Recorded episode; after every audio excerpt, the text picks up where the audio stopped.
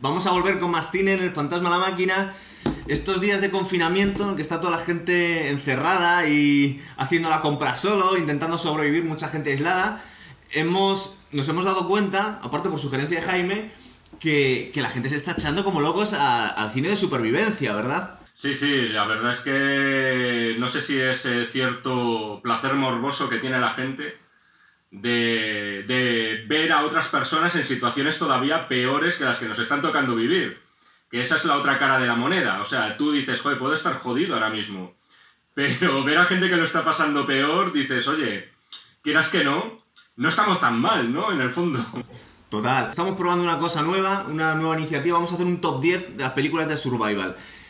Lo estaba comentando con Jaime antes de empezar el programa, que, es una película de supervivencia. Y hemos tenido que acotar un poco la cosa, porque como hemos comentado alguna vez él y yo, es que, que prácticamente todas las películas en la historia del héroe es una historia de supervivencia. Entonces, hemos delimitado un poco como eh, el cine survival lo hemos definido como alguien que está solo ante los elementos y ha quedado abandonado, pero básicamente son historias de un individuo sobreviviendo a la intemperie, a intentar, básicamente, intentar sobrevivir el solito, ¿verdad? Yo te diría, además, y estando de acuerdo contigo, acotaría un poquito más y diría que muchas de las películas de las que vamos a hablar, si te fijas, no tienen villanos. No hay villanos en realidad, te iba a decir, el villano es la naturaleza, no exactamente.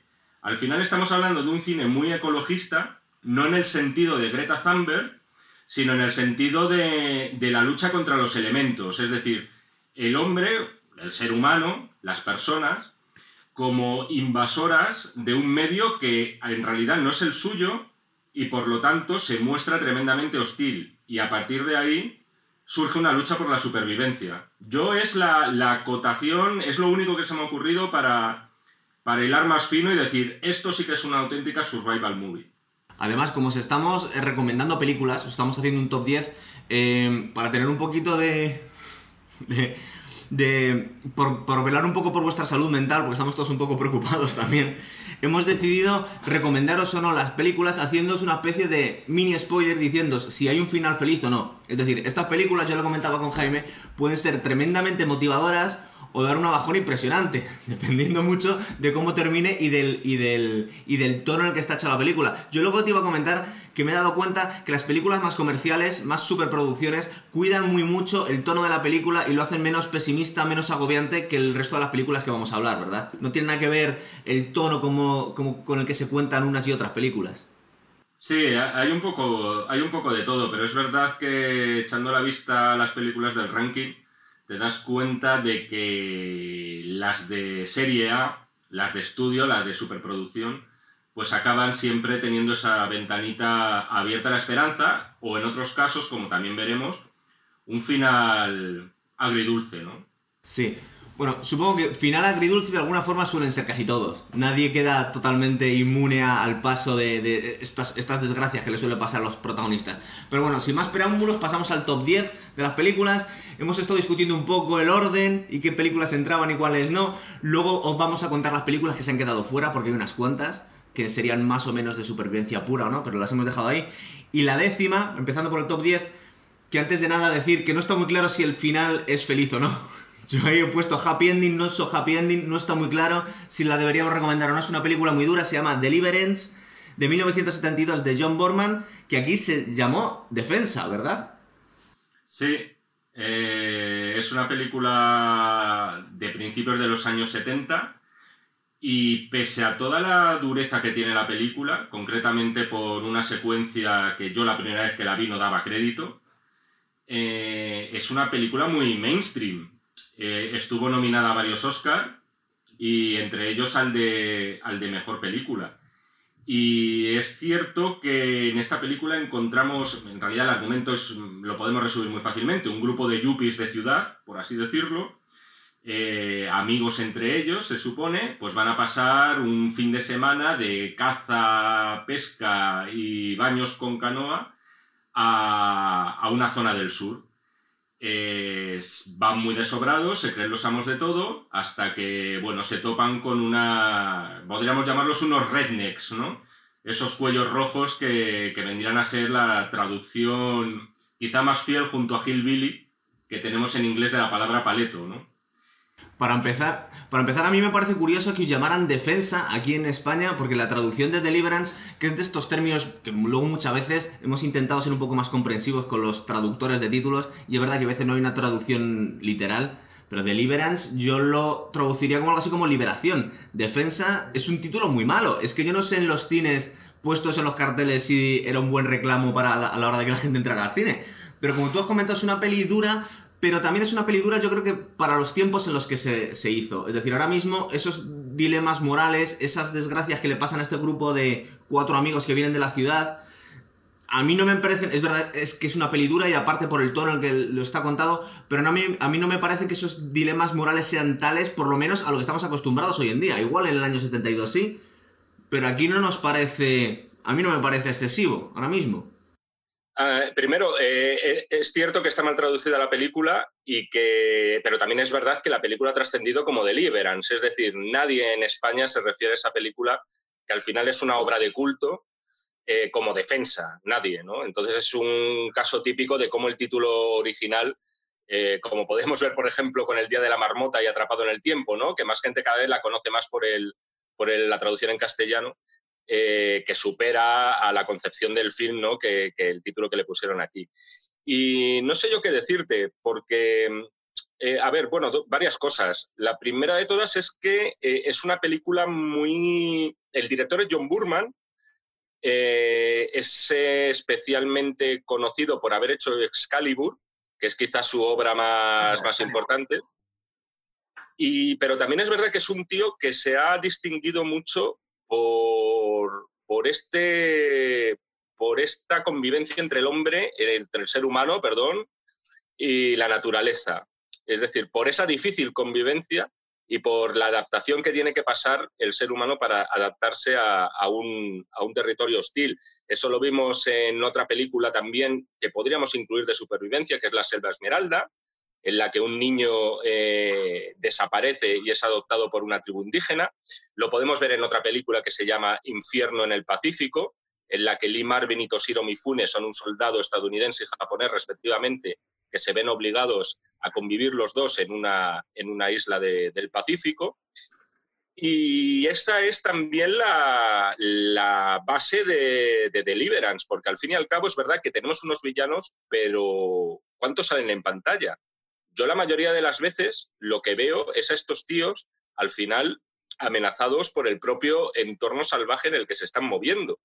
Los villanos, salvo la escena en concreto que te digo, me parecen eh, totalmente accesorios. Y creo que es totalmente eh, intencionado por parte de, Burman. Y luego sobre el dilema moral que tú dices, que la gente a lo mejor va a estar un poco confusa porque no sabe de lo que le estamos hablando. Es que si lo contamos, describamos la película, ¿verdad? Ah, yo lo puedo llegar a entender, es muy complicado, hay que verse en esa situación. hay que verse en esa... tan complicado. a, ver, eh, a ver, pero tú lo ves desde la óptica del espectador, desde tu casa sentado, o sea... Eh, es, un es, un berenjenal importante el, verte en esa situación y saber que, como luego se muestra en el epílogo de la película, que vas a tener que, cargar con eso, ¿no? A mí, sinceramente, me, atrae, eh, no me acordaba de que el epílogo fuera tan largo. Yo pensaba que la película era eh, casi al 100% supervivencia y te encuentras con un 10% final en el que se explora el sentimiento de culpa que, albergan estos personajes, quizá no tanto de culpa o por lo menos de miedo por las represalias eh, derivadas de lo que han hecho yo lo veo, y además al fin y al cabo te acaban dando la razón, Gonzalo, porque acaban optando por lo que tú habrías hecho. Yo y mucha gente habría hecho. No vamos a yo, estoy, contigo, ¿eh? O sea, yo lo habría. Yo, o sea, mi primera impresión es decir, joder, vamos a hacer lo que eh, la mayoría están de acuerdo en hacer, en este caso. Me gusta eso, me gusta que te pongan en esa decisión moral y que te quedes pensando un ratito y diciendo, un momento, a lo mejor no es tan fácil. Es decir, de alguna forma este tipo de películas te ponen a ti en primera persona. A mí eso es lo que me mola de ella. Lo que pasa es que a, mí, a mí curiosamente, y no sé si me hace plantearme a mí mi moralidad, pero en todas estas películas en las que te plantean un, un problema moral, yo normalmente veo clarísimo la decisión a tomar. No, ni siquiera tengo muchas dudas, yo aquí lo tenía clarísimo. Pero mira, aquí tengo una serie de notas que yo creo que son interesantes. Primero, eh, dos de los protagonistas principales de los cuatro amigos son gente muy famosa. Está John Boyd, el, el, papá de, de, Angelina Jolie, y Bar que murió hace poquito. Bar que aparte sale sin bigote, que le conocemos con el bigote icónico, y yo estaba en el mismo momento de verle dije, pero este hombre se parece muchísimo a Pedro Pascal, pero es idéntico a la película. Si lo volvéis a ver ahora mismo, vais a ver a Oberyn Martel, pero es que es clavado a este hombre. Yo no sé si es una reencarnación o son parientes lejanos, pero se parecen muchísimo. Si es verdad que comentan que el personaje de Bar Reynolds va un poco como desobrado, es alguien que un digamos que es un poco más que un, eh, un, amateur en cuanto a excursionismo. Es alguien que, aunque es un chico de ciudad, se sabe mover hasta cierto punto con cierta competencia en el mundo salvaje. Eh, luego tú me comentabas que te daba la sensación que en el, en el, momento de la verdad parecía que flojeaba un poco. A mí no me da la sensación de que flojee un poco. Simplemente es que es, te reacciona como tiene que reaccionar. Yo no le veo que se venga abajo. Yo no veo que se le caiga la careta. Yo realmente. Yo veo que, por ejemplo, con John Boyd sí da un paso adelante y se hace un poco fuerte, porque parecía alguien muy flojito. Y los otros dos personajes digamos que, es que si hablamos de ellos ya desvelamos demasiado de la historia, ¿no? Si explicamos un poco de qué va. Pero más cosas que se me han quedado de la película, por ejemplo, que te va a encantar a ti. Eh, esto estamos hablando de una zona rural, creo que vienen a decir que es el, norte de Georgia. Eh, va a pasar algo que ha ocurrido muchas veces en España, en la época del franquismo, que era que un pueblo, una zona de España quedaba inundada porque van a construir un pantano. Entonces estos chicos deciden ir a, una zona que va a quedar sepultada bajo las aguas y es la, única la última oportunidad que tienen de pasar tiempo allí, ¿verdad? Bueno, a ver, se, me amontonan los temas cuando hablas. Primero, es, una película con Bar Reynolds, pero es una, no es una película de Bar Reynolds. Esto es muy importante.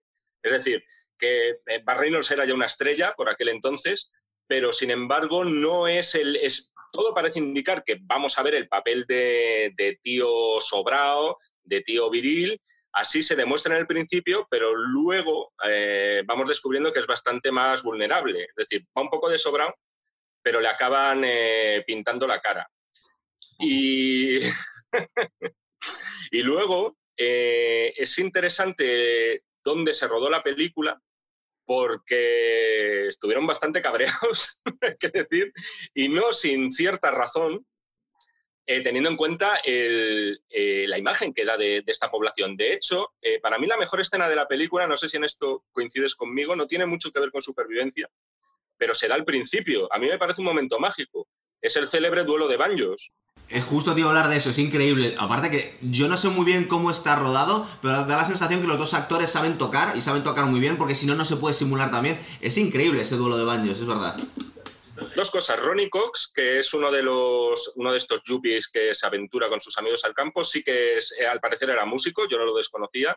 Es el malo de, Robocop, el malo de, Desafío Total. El señor Coheiden. El señor Coheiden, célebre.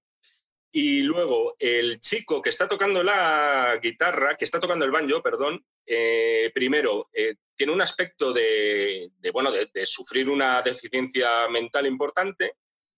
Eh, y esto fue deliberado porque John Burman quería que esa escena la estuviera protagonizada por un chico joven que demostrara la endogamia que se produce en este tipo de poblaciones. Eh, entonces escogieron a este chico con los ojos como muy pequeños, muy juntos, con una cabeza grande, y es verdad que está algo maquillado y lamento decepcionarte, pero no toca en el baño. Es, la, es la magia del montaje. Es decir, se cogió a un tipo profesional de tal forma que se intercalaban los planos de la cara del chico con las manos del músico y, entonces da la impresión de que toca él. Pero de todas formas, a mí me parece una escena, una escena mágica. O sea, eh, por sí sola por sí sola, eh, me parece que merece la pena. Yo le diría a la gente que si no ha visto el Dueling Banjos, que es como se conoce clásicamente, clásicamente a, esta, a esta secuencia, que le ha hecho un vistazo porque es maravillosa. Pero ¿no crees que hoy en día jamás, por, lo, por la dictadura de lo políticamente correcto, se podría mostrar a alguien así? Es decir, esa gente queda totalmente descartada de salir en las películas. Eh, la imagen de la endogamia, de gente, digamos, que... Mm, una familia genéticamente perjudicada en medio del bosque es demasiado arquetípica, demasiado tópica y demasiado ofensiva para mucha gente como para sacarlo. Esto podía pasar en los años 70, pero no se podría haber dado ni siquiera en los 80 y mucho menos hoy en día, ¿verdad? Eso no lo podemos ver ya nunca más. Tú es que vamos a ver, eh, insisto, no es por seguir ahondando en la trama, pero básicamente a esta gente la ponen como la, como la familia de Leatherface en la matanza de Texas. O sea, es, es algo por el estilo. Hoy en día no, no puedes victimizar a nadie de esta forma. A la familia y a toda la gente que vive en esa cuenca del río, porque básicamente son todos para de comer aparte. Es como ir casi al... Pero si te fijas cuántos malos hay, o sea, en realidad hay, hay dos malos que los vemos. El, el dos los vemos en la secuencia de Marras y luego muy poquito más. De hecho, a mí no me queda claro cómo alguno de los personajes sale herido de allí. No te dejan claro si ha sido herido por alguno de los supuestos villanos o si ha sido la naturaleza la encargada de cargárselo por haberse visto invadida por estos tíos que están en un elemento que no es el suyo. Es verdad. De hecho, eh, si lo piensas, realmente tampoco les tiene por qué dejar tan mal eh, moralmente a, los habitantes de esta zona de Georgia, porque en realidad luego hay un momento en el que cuando les, les dicen sus, sus, intenciones, dicen, nosotros queremos hacer un descenso en el río Gorlacano. Dicen, pero vosotros sois idiotas, estáis locos, ¿cómo vais a bajar por aquí? Y además les propone, dándole una cantidad de dinero bastante modesta, que les bajen los coches para esperarles abajo. Y todos nos estamos esperando durante la película, que no, eso sí lo podemos contar porque es un detallito, sin importancia, pero al final están. Es decir, que los paletos eh, deficientes genéticamente que asustan a toda la gente de ciudad, lo cumplen con. Es decir, que tienen un, código moral hasta cierto punto bastante estricto. Es decir, les dejan sus coches allí. Que se lo podían haber robado, entre otras cosas. Es un detalle bastante. Es un detalle bastante bonito. Eh, a mí me llamó la atención, ¿eh? Y luego, bueno, hay un sheriff de por medio, etcétera. Es decir, eh, pero vamos a ver, no nos engañemos. O sea, no se podría hacer esa película a día de hoy eh, tal cual, efectivamente. O en todo caso tendrías que compensar. Es decir, estos protagonistas de los que estamos hablando deberían encontrarse en el camino con gente de esa población que les ayudara. Sería la única forma, que es más o menos lo que hace Stallone con la última de Rambo que es poner a, mexicanos que son buenos también. Porque si no, te crujen. O sea, está claro. Y además mm, se puede debatir si con o sin razón. Bueno, yo creo que realmente deberíamos eh, hacer prevalecer las licencias artísticas y no ser tan, eh, tan cuidadosos con toda la gente porque no es bueno para el transcurso de los tiempos. Pero bueno, vamos a pasar de película si quieres. Tendríamos que seguir ahora la película número 9 que hemos eh, elegido Gravity de Alfonso Cuarón del 2013, ¿verdad? Eso es. Eh, los protagonistas, bueno, eh, los principales es Sandra Bullock y George Clooney. George Clooney sale poquito tiempo. Los únicos, ¿no? Los únicos que salen. Es curioso porque las malas lenguas dijeron que era una película de ciencia ficción, pero porque George Clooney jamás pasaría tanto tiempo hablándole a una mujer de su misma edad. Es, es mayor, es, mayor George Clooney que Sandra Bullock, ¿eh? Ya, claro. Sí, pero un poco más debe ser. No, no, 10 añitos. Es que aquel amigo de George Clooney, si no recuerdo mal, es del 60 y Sandra es de finales de los 60, ¿eh? Es una... Es... Que aún así hay diferencia, hay diferencia de edad, pero bueno, no lo ha acostumbrado en el bueno de George, ¿no? Que siempre se lleva las más jóvenes y más guapas. George Clooney sale poquito. Supongo que fue como, fue un bombazo, muchos de los que veis el programa lo habéis visto, pero aún así no vamos a destriparos demasiado. Eh, básicamente, eh, Sandra Bullock es una experta en una expedición que tienen encargado eh, reparar el telescopio Hubble y por una especie de la desintegración de un satélite ruso se desencadena una serie de acontecimientos que hay una catástrofe a nivel orbital en el planeta y tiene que sobrevivir ella sola. De hecho, una de las, de las razones em, por la que esta película es tan llamativa, aparte que está muy bien hecha, es porque realmente en cuanto a supervivencia pura es la única protagonizada por una mujer, ¿verdad?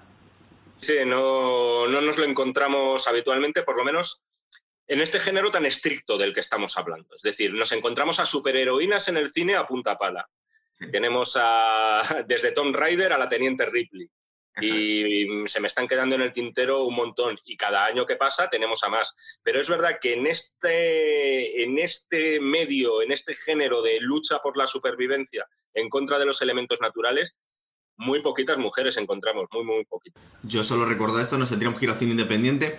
Es curioso porque justo después de hacer esta película, Alfonso Cuarón se puso a hacer Roma, que es una película extrañísima. A mí, mm, yo es que la verdad no la entiendo, no sabría decir cuál es el argumento, pero misteriosamente me la vi del tirón y me gustó. Y no sabría decirle a nadie de qué va esa película ni por qué quise verla.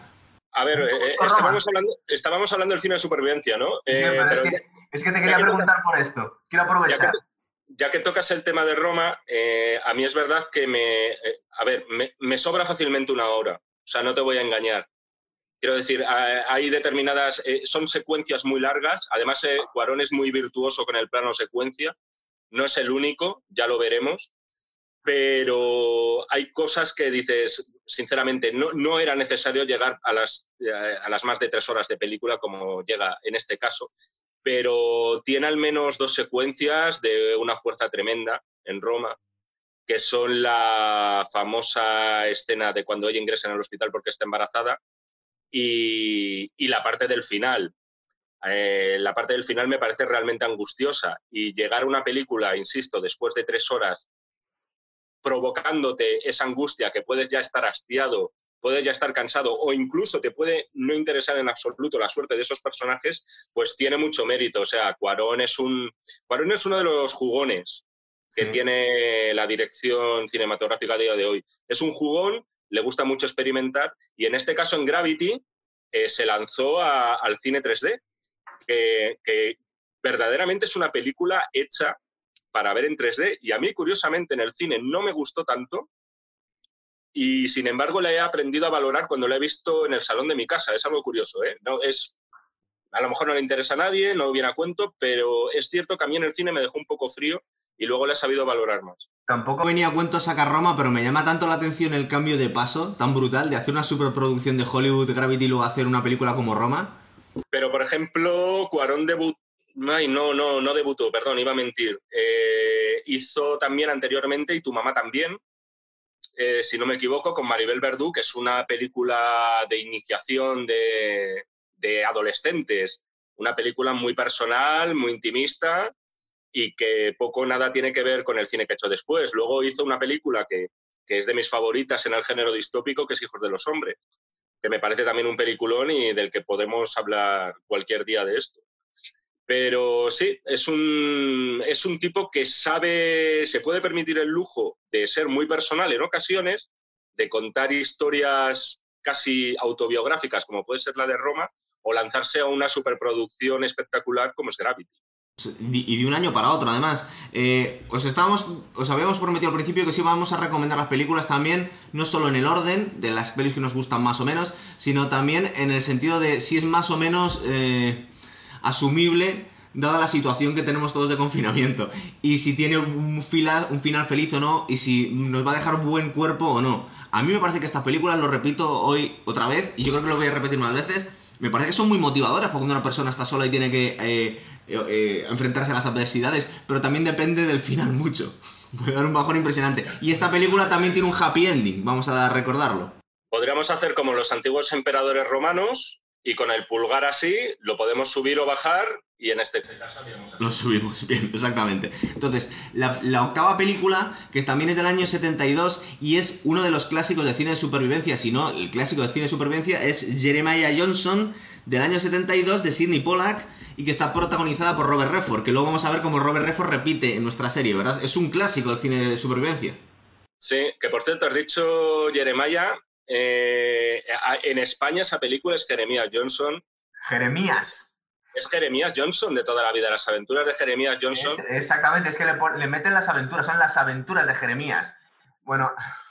Nadie, nadie dice Jeremiah, o sea, igual que lo de Deliverance, sí que te doy la razón y te digo que nadie conoce esa película como defensa. En este caso, eh, esos nombres que tienen tanta eh, repercusión también en castellano al ser nombres bíblicos y que no se suelen traducir. Les pasa como, como a los nombres de reyes y tal, ¿no? El príncipe Alberto, el príncipe Carlos. Eh, nadie dice Jeremiah eh, en, inglés. O sea, no te digo que haya que hacerlo no, te digo cómo, cómo es la historia. Esa película siempre será la de Jeremiah Johnson. Te estás cachoneando de mi pronunciación, pero lo que quería hacer era enseñar la diferencia entre las aventuras de Jeremías y el título original, simplemente. Que una vez más, un poco lo han adaptado al gusto español y al, bueno, no sabemos con más o, menos acierto. Esta película, sí es verdad que está considerada un clásico y es una gran película, pero a mí me da la sensación que se nota un poco el paso del tiempo y que en realidad no deja de ser un western, ¿verdad? A ver, es una película yo creo que pura y llanamente de aventuras más que western. O sea, yo creo que es la aventura por la aventura. Al final, no sabemos nada del background de este personaje, de Jeremiah, No, no sabemos cuál es su pasado, podemos calcular que tiene unos treinta y tantos años y que de repente, sin saber por qué, se planta en las montañas y decide que va a llevar una vida totalmente nómada. Sí, va, va a convertirse, va a convertirse en trampero sin tener mucha idea de la profesión. De hecho, va encontrándose a gente durante la película, durante la narración de su historia, que le van enseñando a, llevar a cabo este, este modo de vida que él no tenía ni idea cómo tenía que hacerlo, ¿verdad? De hecho, lo, lo he comentado con un amiguete que tenemos, entre comillas, experto en la materia de un poco más, sabe bastante más que nosotros de, de supervivencia real en el, en el medio. Y me comentaba que en todas estas películas, sobre todo en esta, que es su preferida, una cosa que hay que tener en cuenta siempre es el proceso de aprendizaje que tienen. Muchas veces eh, los protagonistas se enfrentan a unas situaciones para las que no están preparadas, se las encuentran y tienen que ir aprendiendo a vivir en la naturaleza. Muchos de ellos no saben al principio. Y en este caso se ve muy claramente cómo eh, Robert Redford va aprendiendo a, a sobrevivir en el medio, ¿verdad? Sí, sí, sí, sí. Es verdad que se encuentran muchos ayudantes en el camino, que le acaban, él acaba aprendiendo de ellos de alguna forma porque es totalmente inexperto. Claro. A mí, mm, viéndola otra vez, ya te digo, ¿eh? no tengo tan claro que sea una película pura y dura de supervivencia, pero sí que me parece la aventura pura. O sea, me parece la aventura sin coartadas morales ni intelectuales de ningún tipo. Vamos a coger a este tipo, lo vamos a plantar aquí, no nos importa un bledo lo que haya sido su vida anteriormente y vamos a centrarnos en cómo lucha por, por sobrevivir.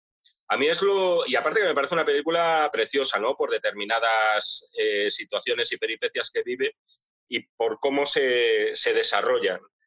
Es una película a la que se le puede tener eh, bastante, bastante cariño y, que tiene su dureza también, ¿eh? O sea, es una película en la que, la que, bueno, no todo va a salir como nos gustaría, ¿no? Pero aún así le damos el pulgar para arriba y es una película que recomendamos aunque estemos un poco flojitos, ¿verdad? ¿O no? Sí, sí, sí. Sí. no, eso- eso- Además, de todas las que vamos a hablar, a ver, de todas las que vamos a hablar es de las más visibles. O sea, hay algunas, macho, que son para cortarse las venas. O sea, y en este caso es al final es una película muy es, es muy clásica en su corte, en su dirección. Tiene un tío como Sidney Pollack con el que Robert Redford trabajó durante toda su vida. Sin ir más lejos, en otra po- posterior película de aventuras y más romántica que de aventuras, que es Memorias de África, pero es muy visible, o sea, se puede, es, es muy soportable esa película. Muy bien, pues vamos a seguir con nuestro top 10. Ahora nos vamos al 7. Esto es un documental que se llama Grizzly Man del año 2005 de Werner Herzog, que aparte es un director de documentales, ya ha hecho otros documentales, ¿verdad? A ver, Es un director que lo de los documentales le ha cogido el gusto en los últimos años. Este señor, este director alemán, eh, hizo un binomio muy fructífero con Klaus Kinski, el padre de Nastasia Kinski, y siempre, o la mayoría de las ocasiones, eh, centrándose en personajes al borde de la locura.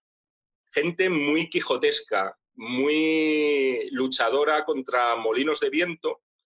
Y el, ejemplo quizá más paradigmático es el de Fitzcarraldo, que Klaus Kinski interpreta a un tío que no tiene otra cosa mejor que hacer que montar una- un teatro de la ópera en plena selva del Amazonas. Ent- en- Entonces, claro, eh, ¿qué pasa con Werner Herzog? Que en este caso ha cogido una historia real, la de un supuesto biólogo, eh, con una forma muy particular de entender eh, la psicología animal, Este, este, es- este biólogo se llama, se llama Timothy Treadwell, que es algo así como un ecologista, vegano, solidario, amante del comercio justo. Es un poco eh, el tópico con patas por excelencia, ¿verdad? Que aparte se parece mucho a Boris Johnson. Clavado el hombre, ¿verdad? Se da un aire, sí, con el pelo un poco menos cano, pero... A, a ver, va- que... vamos, a- Gonzalo, si quieres dejamos una cosa clara desde el principio con esta película, que esta película se llama Grizzly Man, pero también es comúnmente conocido como el documental del tío al que devoraron eh, los osos grizzly, ¿vale? Sí. O sea, más que nada, hacemos ya el spoiler, nos lo quitamos de encima, porque al final es un poco la, eh, entre comillas, la, iba a decir la gracia, la, la chicha que tiene, ¿no? De saber por qué ocurrió lo que ocurrió. Totalmente. Aparte que es alguien que a ninguno de los dos, y yo no sé, hay que ser muy especialito para realmente que te despiertes simpatía este hombre, porque en, el documental estamos viendo cómo hacen entrevistas, los testimonios de toda la gente que le conoció. tiene sus detractores y sus amigos. Sus amigos, de alguna forma, vienen a justificarle un poco, tampoco que le pongan por las nubes, salvo alguien que sea realmente un ecologista totalmente trasnochado. Pero el resto de la gente, a mí de hecho es que me parece casi una comedia, a veces lo siento mucho. Cuando le hacen una entrevista a un, a un inuit y decía, yo es que me parece una falta de respeto para los osos, este hombre que aparece ahí viviendo con ellos, yo no me explico cómo no se lo habían comido antes. Y es curioso porque al final dice, yo creo que es que los osos pensaban que era retrasado y no le querían hacer mucho daño. Esa es la frase que todo el mundo recuerda cuando ve el documental, eh, que lo dice el piloto de un helicóptero. Dicen, si no actuaron antes los osos, si no lo devoraron antes, era porque pensaban que debía tener una deficiencia. Y dice otra frase, este piloto de, helicóptero, creo que recordar que era un piloto, dice, es que Treadwell eh, no parecía ser consciente de que estaba eh, actuando con osos. Él debía pensar que estaba actuando con gente disfrazada de oso.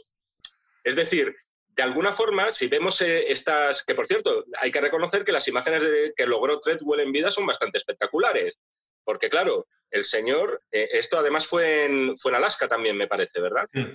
el señor, pues el buen señor, se acercaba a los osos y les decía, I love you, I love you, te quiero, tal. Eh, I love you lo puede llegar a decir un centenar de veces. No hacía otra cosa, no era un aproximamiento una aproximación, mejor dicho, científica la que hacía este señor. Para nada. Él era como una especie de, de, de que pensaba que todo ser humano podía estar en un contacto casi fraternal con la naturaleza, porque todos habíamos sido creados más allá de una visión de, de una visión eh, teológica que puedas tener de, de- de la vida, ¿no? Pero él pensaba que de alguna forma nuestro lugar era en la naturaleza con los osos. Y entonces, ¿qué pasa? Que vemos a este señor dándole en el hocico a un oso varias veces. Dices, claro, a un oso grizzly. O sea, te quiero decir que son animales que básicamente eh, la mayoría de las veces a lo que se dedican es a buscar comida para sobrevivir y cuando no la encuentran, pues recurren a- a devorarse entre ellos mismos. ¿no? Herzog dice una idea muy interesante y con esto ya acabo si quieres, y es que eh, eh, el, director es muy curioso. A mí lo que me gusta es que esto es un documental sobre un documental, lo cual ya es bastante original, es como un juego de muñecas rusas, ¿no? Y Herzog toma partido por él, Mm, le defiende más que le ataca. Pero ahora bien, eh, le defiende más que le ataca por esta visión que tiene quijotesca Herzog de que le encantan estos eh, iluminados que emprenden una misión y están convencidos de, de lo suyo. Pero también dice que no estaba de acuerdo con Treadwell en una cosa, y es que la naturaleza no es armoniosa. La naturaleza es muerte y caos. Al fin y al cabo, la, la vida se abre camino de, de esa forma, ¿no? De la supervivencia va a implicar siempre la, la muerte de otro, ¿no? Para que tú puedas eh, seguir adelante. Y eso es lo que Treadwell parece ser que no quiso o, o nunca pudo entender. Fíjate, lo han relacionado con el principio del movimiento transespecies, que se llama. Porque realmente, no sé si recuerdas que hay personas que en el documental que vienen a decir, yo es que creo que quería ser un oso él.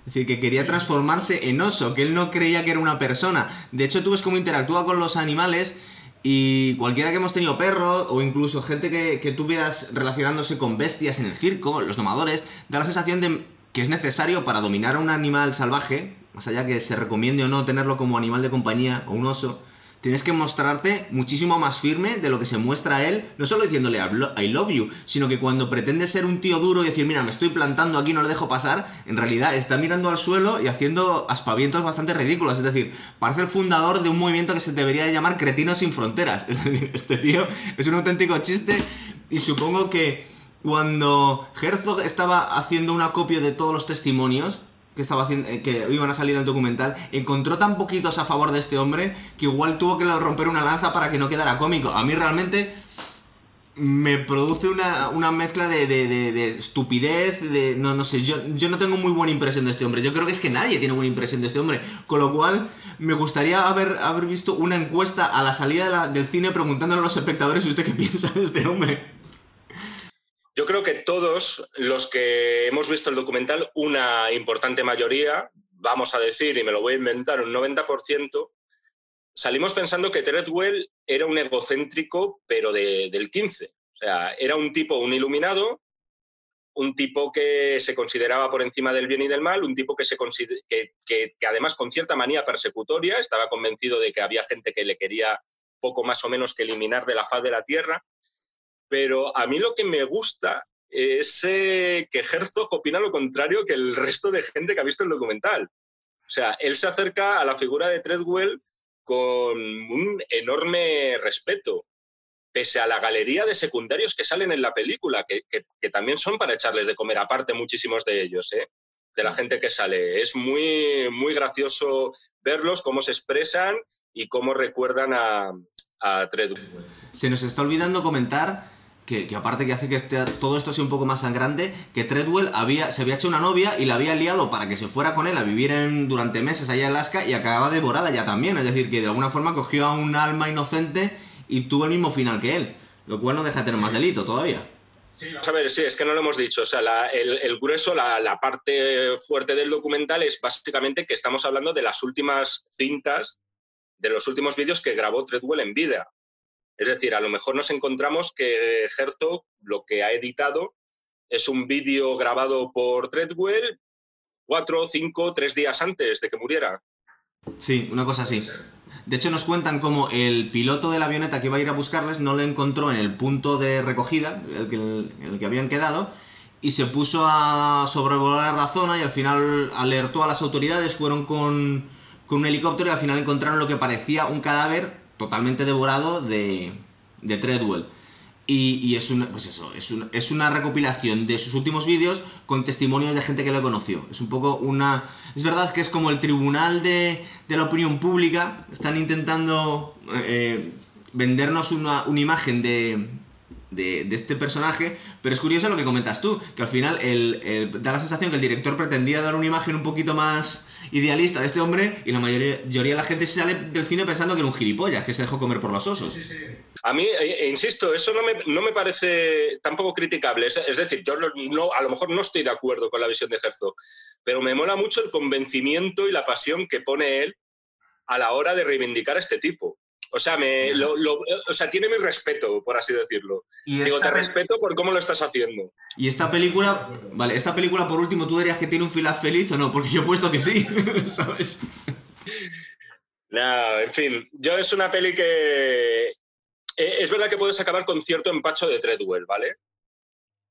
Casi estás deseando, casi estás deseando que le pase algo, pero bueno, como sabe lo que ha pasado al principio de la película, acabas con cierto empacho de él porque, ah, sinceramente, no creo que fuera una persona que, mereciera, desde, no digo desde el punto de vista personal, digo desde su, su supuesta labor divulgadora, que mereciera mucho la pena seguir. Eh, pero sin embargo me gusta todo este juego metadocumental que tiene la película y yo solo por eso la recomiendo. Es verdad que habrá gente que, acabará empachada de, pues, de las ñoñeces que, demuestra este personaje, que, que, es durito e intensito el tal Treadwell, ¿eh? hay que reconocerlo. Vale, pues justo eh, nos viene al hilo porque la siguiente película viene un poco al hilo de lo que estamos comentando, de alguien muy idealista, alguien que de alguna forma es un poco inocente y se mete donde no debería. Estamos hablando de Into the Wild del 2007 de Sean Penn, que está interpretada por Emil Hirsch y la verdad es que es una peli que está muy bien, tiene una fotografía preciosa, las reflexiones del protagonista son muy interesantes, es una cosa muy espiritual, pero yo no dejo de tener, no soy capaz de tener conexión con el personaje porque es que le veo también no tan exagerado como, como Treadwell, pero veo bastante cretino. Es decir, es un niño bien que tiene una sensación de estar inadaptado en el mundo y se va a vivir en la naturaleza, sobre todo cuando no está preparado. Es decir, no tiene, entre comillas, una formación para ello, ¿verdad?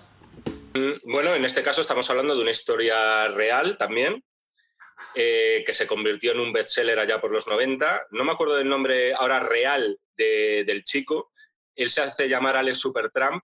Este chico se llamaba de nombre de pila Christopher y como tú comentas, es un caso muy sobrecogedor, porque estamos hablando de un chaval que lo tenía todo para tener la vida resuelta. Su padre era ingeniero de la NASA, era una familia muy acomodada, iba a estudiar en las mejores universidades, pero cuando está a punto de dar ese paso a lo que se supone que tenemos que hacer, es decir, estudiar, trabajar, formar una familia, él decide regalar todos los ahorros que tiene, que estaban destinados a sus estudios. Estamos hablando de creo que eran 20.000, 30.000 dólares aproximadamente, eh, principios de los 90, por cierto, lo deja todo, lo dona y su única meta es irse a vivir a las indómitas tierras otra vez de Alaska. Eso es. Es verdad que tiene, hace unos amagos antes de vivir en medio del desierto a lo largo de la película, pero en realidad yo creo que, eh, fíjate, me da la sensación por la que no conectamos, aparte que, que es gente un poco excesivamente idealista y un poco cretina a la hora de ponerse en estas situaciones de riesgo, es porque estos protagonistas se meten en la boca del lobo a propósito. Es decir, la diferencia con los otros eh, personajes es que mm, los otros personajes tienen que sobrevivir a una situación que se les ha sobrevenido. Es decir, la vida les ha puesto, la circunstancia les ha puesto en una situación de peligro y tienen que sobrevivir. Estos chicos se meten en estos problemas a propósito, porque sí, y de forma bastante inconsciente, ¿verdad? Y yo creo que esta es una parte muy importante de, de la poca simpatía que nos despierta al espectador. Es decir, este tío, ¿quién le mandaba meterse ahí? Eh, yo viendo estas películas empiezo a pensar que, esto es algo que muchos americanos llevan de serie, o sea, que lo tienen en su ADN. Si te fijas en la película, en Into the Wild, eh, se nombra con bastante frecuencia a un escritor que es Henry David Thoreau.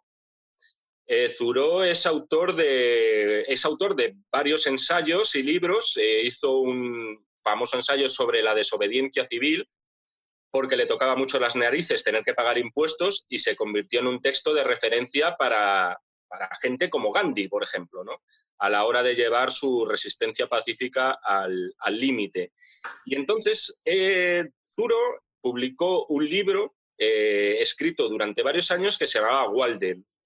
Él lo que hizo fue el siguiente experimento, se fue a vivir a una cabaña, él solo, por espacio, si no me equivoco, de dos años, e intentando ser autosuficiente. De alguna forma, Zuro lo que quería demostrar con esto era eh, que no necesitábamos pertenecer al, engranaje de la sociedad, no necesitábamos ser un peón más o una figurita más para ser felices.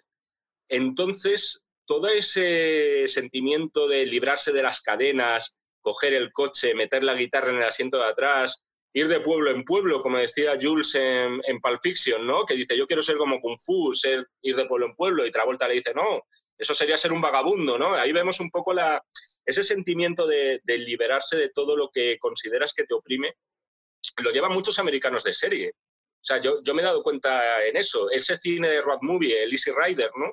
Por ejemplo, el, el, libro de La carretera de Kurak. O sea, son referentes como muy, muy clásicos y que están en mente de todos, ¿no? Y que a lo mejor aquí no lo tenemos tan presente en España, no sé. No, hombre, siempre se ven casos de gente que se quiere ir a vivir una comuna hippie o viajar por el mundo en sandalias y con la mochila a la espalda, pero en realidad sí da la sensación que es una visión un poco infantil, de una especie de, visión rebelde de la vida en la que no, yo no necesito nada, una versión un poco, eh, sí, eso es rebelde, de, de la vida que, que podemos entender en alguien que iba a empezar la universidad aunque está un poco mayor para eso, para ver la vida de esa forma, pero ya tiene un poco más de delito cuando eres un tío que tiene casi 40 años y te llevas a tu novia para vivir eh, en Alaska, realmente. Pero supongo que hay gente que de alguna forma son niños grandes durante toda su vida y esto tiene que haber un componente de una visión del mundo un poquito infantil. Yo recuerdo un caso hace unos años que salió, eh, no sé si lo recuerdas, igual salió en los periódicos, de una mujer que iba vestida de novia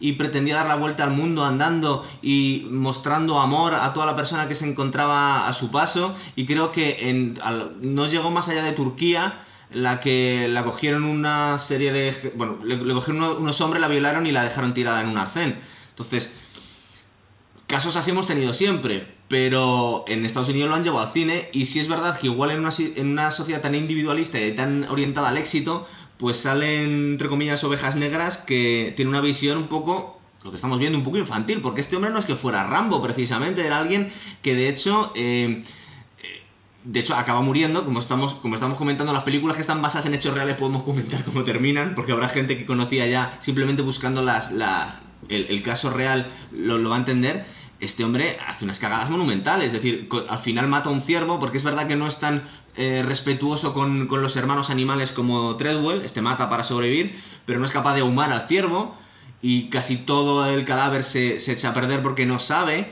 luego se siente mal con él mismo, parece ser que muere o tiene bastante importancia a la hora en los acontecimientos que le llevan a la muerte porque se intoxica con bayas venenosas. Es decir, es alguien que, aunque va aprendiendo sobre la marcha, y lo hemos hablado en todas estas películas, que la gente que está medio de la naturaleza eh, es interesante en todas estas películas ver cómo va aprendiendo a sobrevivir, pero este chico es que se pone en unas situaciones imposibles sin tener ni idea de lo que debería hacer, ¿verdad? Sí, de hecho le vemos siempre llevar consigo ese libro de cómo reconocer a las plantas venenosas, ¿no? Que es como, como seguía él y que sinceramente cuando lo ves dices, quizás no ha sido buena idea, ¿no? O sea, si te tienes que ir guiando por un libro de qué plantas se pueden comer y cuáles no. Y de hecho, aunque ha habido mucha hipótesis sobre, mucha hipótesis diferente, quiero decir, sobre las causas de la muerte de, que por cierto lo acabo de encontrar, es Christopher McCandless, es como se llamaba este chico, parece que la comúnmente aceptada es que murió de inanición, eh, pero lo que se explica en la película, y es la teoría del, novelista que novelizó la, historia de McCandless, fue que murió ingiriendo plantas venenosas. Claro, eso es. O sea, al final algo tan tonto como eso, es decir, algo que en realidad era evitable para una persona que estuviera debidamente preparada como quizás no era el caso de, Christopher.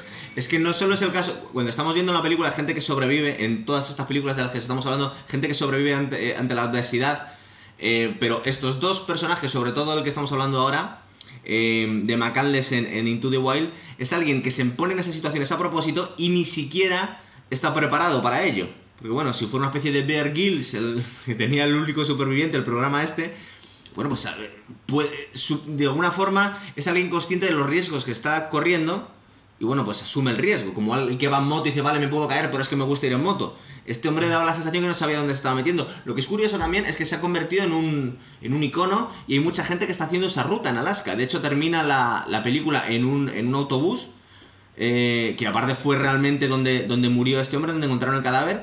Y ahora hay excursiones de mucha gente como él, que va a hacer la misma ruta y me comentaste tú que aparte muchos terminan igual que él. Es curioso cuando eh, encuentras, por ejemplo, pones Into the Wild en Google Noticias y te topas con un titular que dice muere otra mujer imitando la ruta de Into the Wild. Claro, muere otra mujer, es decir, que han muerto más antes, entiendo, ¿no? Eh, entonces, claro, parece que la gente no tiene mucho apego a la vida, ¿no? Y llama directamente al peligro por su nombre y se lanzan a hacer rutas eh, suicidas, como se demostró en el caso de, de Hay otra, hay una cosa que no te he comentado antes y que me parece muy significativa sobre lo del libro Walden de Zuro, que inspiró a McCandless para su aventura, pero también inspiró a una bomber, a Theodor Kaczynski, para irse a su famoso cobertizo en el campo y enviar sus cartas bomba, ¿no? Dentro de... Hay también un espíritu neoludita, ¿no? Como se suele conocer a este movimiento contrario a la tecnología. Es decir, a mí no me extrañaría, Gonzalo, que viéramos de un tiempo a esta parte un exceso de neoludismo por parte de la sociedad, porque a día de hoy quizá la esclavitud verdadera la tenemos en los bancos, la tenemos por parte de los gobiernos, todo eso es cierto, está muy bien pero viene por la tecnología. No me extrañaría que mucha gente optara por, no sé si hacer una ruta salvaje como la de Christopher, pero sí de romper el yugo y, lanzarse al campo donde no haya 5G, ¿no?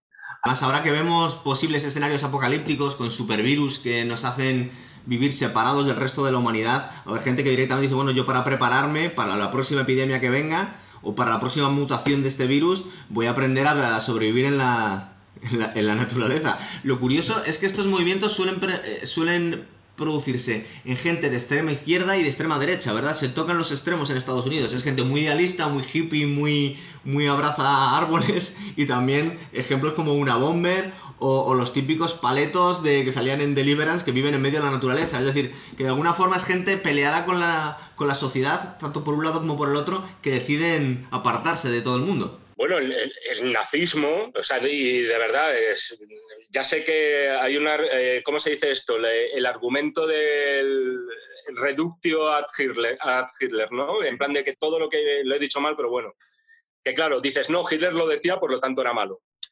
Eh, no estoy diciendo eso, pero el nazismo... No, porque de, hecho fue uno de los pioneros del ecologismo, Adolf Hitler, y la gente se lo olvida un poco. El nazismo, si aparte de, todos los crímenes atroces que cometieron, abogaba también por un retorno a la naturaleza. O sea, era una de las, una, una de las obsesiones. A mí, por ejemplo, no sé si a ti te pasa, pero en Into the Wild me cuesta conciliar dos cosas. Me cuesta conciliar el, el mensaje de, de, izquierdas que tiene la película, totalmente claro y muy enfático, con que sea una producción de serie A y que a veces abuse un poco de... Leía un crítico de, del país, creo que era del país, ¿eh? si, no, si me equivoco lo siento, pero que dijo que era como el anuncio de coches de izquierdas más caro del mundo. Hombre, pero se te está olvidando quién es el director. El director es Sean Penn. No, no, es, no, no por eso mismo, no se me olvida, porque... Un tío que está a la izquierda de, de, Oliver Stone, es alguien que ha sido colega de Hugo Chávez, parece ser que dicen que gracias a él pillaron al Chapo Guzmán, es decir, es alguien que están todos los fregados. Pero por eso te digo que me cuesta, es algo que no acabo de, de pillar bien, ¿no? Haces una producción hollywoodiense de primera línea ultracapitalista en sus formas, pero en el fondo estás lanzando un mensaje de izquierdas. Entonces, eh, lo siento, ¿eh? o sea, sé que es algo personal, pero es una pequeña contradicción que me cuesta lidiar con este tipo de películas. Supongo que tendríamos bastantes ejemplos y vamos a intentar no meternos en demasiado fregados, que aquí en España lo hemos visto muchas veces. Es decir, eh, los actores o la gente del gremio del, del, espectáculo suelen ser todos muy de izquierda, pero no son muy coherentes en su forma de vida muchas veces. Entonces, Sean Penn podía vivir perfectamente en Malasaña, ¿verdad? Por no, met, por no, meterme en fregados, yo tampoco, por eso hablo solo de las películas. Yo hablo solo de la película, no de la persona. Lo que haga Son Penn en su vida, que tampoco lo sé. Que por cierto me, me parece un estupendo actor, o sea, me parece un tío que ha dejado interpretaciones y aparte, escalofriantes. Muy buen director, pero seguramente pararía con los Bardem por aquí, o sea, porque lo podemos ver en esas, eh, en esas incoherencias que podemos ver, ahí está clarísimo. Venga, otra. Vamos a seguir con el top 5. Ahora nos vamos a The Martian, del 2015. Esto vamos a decir para empezar, aparte que ya lo sabéis todos, que tiene un final feliz, que está, es muy recomendable. De hecho, es la película, entre comillas, más ligera de todas las que estamos hablando. Es una peli de Ridley Scott, protagonizada por Matt Damon, que aquí llamaron Marte, porque supongo que el marciano no podían llamarlo porque parecía una película de Tony LeBlanc, del Destape. ¿Cómo vas a llamar el marciano? una película. Es muy poco serio esto. Pero es una peli muy bonita, con unos efectos especiales que realmente te hacen sentir que estás ahí metido. Y, el, y el, la premisa es que estamos en la primera expedición a Marte, en el año 2000, 2035 creo que es, y en un día precioso y idílico en el que va todo maravillosamente bien, un grupo de científicos y los astronautas están eh, llevando a cabo sus experimentos, se, des, se, desata una tormenta de arena salvajísima, como no nos podemos imaginar que no existe en la Tierra, solo existen en Marte, y que les hace, y, y es tan peligrosa la, la, tormenta que directamente les hace... Eh, coger todas sus cosas y abandonar el, campamento y básicamente coger la nave y volver a la Tierra con tan mala pata que hay un accidente y se dejan a Matt Damon que le dan por muerto, ¿verdad? Eso es un poco la premisa de la película. Sí, es un Robinson Crusoe eh, en el espacio, con la particularidad de que, según todos los expertos, yo no soy ni ingeniero aeroespacial ni, ni astrofísico, pero con la coincidencia de que todos dicen de que está muy bien documentado, se basa en una novela superventas, además también muy bien documentada por parte del periodista que la escribe, y que recoge cómo sería esa primera misión a Marte y si efectivamente sería posible rescatar a un náufrago de Marte. Y cómo ese, sobre todo con, la, con el problema principal, que no es tanto el, el llegar hasta Marte, sino el problema del tiempo al final, Marte es una película también sobre, sobre la importancia del tiempo. Eh, una misión al planeta rojo, eh, estamos hablando de que son varios meses de ida y de vuelta, ¿verdad? Sí, no, muchos, muchos meses. También depende mucho, y eso nos comentan, eh, si está la ventana de oportunidad, es decir, dependiendo de la alineación de los planetas. Entonces, de hecho, comentan en un momento de la película, dicen, es que muy mala suerte porque justo es el peor momento del año para mandar una nave.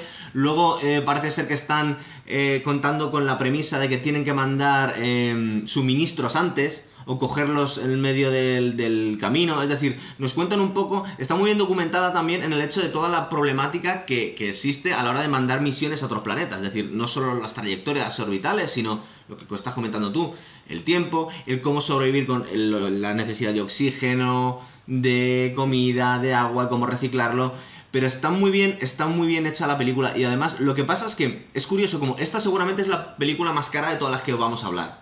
Y es una superproducción. Y a mí me encanta porque la estaba viendo el otro día y estaba viendo justo eh, como que de alguna forma Ridley Scott, por eso Ridley Scott, es un tío muy inteligente y va metiendo pequeñas píldoras de descarga en unas situaciones muy agobiantes. Es decir, podríamos decir entre otras cosas que aunque las pasa putas, Matt Damon es el que menos eh, adversidades se encuentra de todos los, protagonistas de las películas que vamos a contar. Es decir, es el que menos mal lo pasa. Y sobre todo, que a cierto tiempo tiene un descargo cómico la película. Eh, él, pone música disco y aba y se pone a bailar. Tiene momentos en que las cosas le salen bien. Luego sí es verdad que se va encontrando ciertas desgracias, pero de alguna forma eso hace que la película se deje ver para todos los... Es una película para todos los públicos hasta cierto punto. Y el resto de las películas de las que estamos hablando no son para todos los públicos, precisamente.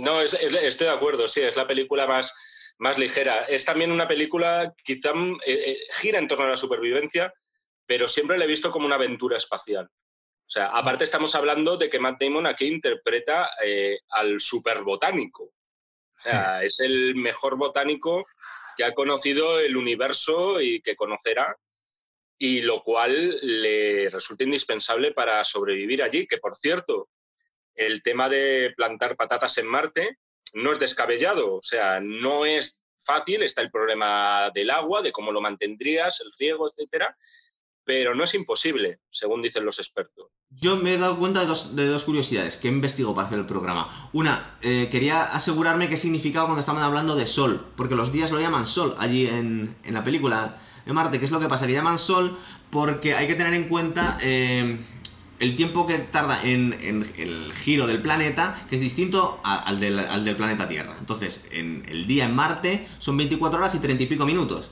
Entonces hay que tenerlo en cuenta esos 30 y pico minutos porque cuando han pasado 25 días te suma un día más. Entonces, digamos que es una cosa que hay que tener en cuenta a la hora de... Es curioso, a mí me, estaba llamando la atención, digo, ¿y esto de sol qué significa realmente? ¿Están, ¿Cómo están contando aquí la unidad de tiempo? Porque aparte luego nos comentan como cuando están mandando mensajes o transmisiones entre la nave y la NASA, o la NASA y, Marte, tienen que contar con una, digamos, una latencia, una distancia en el tiempo que pasan 24 minutos porque es la velocidad de la luz lo que tarda en llegar un mensaje y volverlo a mandar y que eso complica tremendamente las comunicaciones. Es decir, yo mando un mensaje y, y, creo que son 24 minutos en llegar y 24 minutos en volver, va a tardar 48 minutos en tener una respuesta. Entonces, todas estas cosas están muy bien documentadas. Es decir, están parece ser que cada vez más en este tipo de películas la gente se asesora por expertos en la NASA y no hacen grandes barbaridades.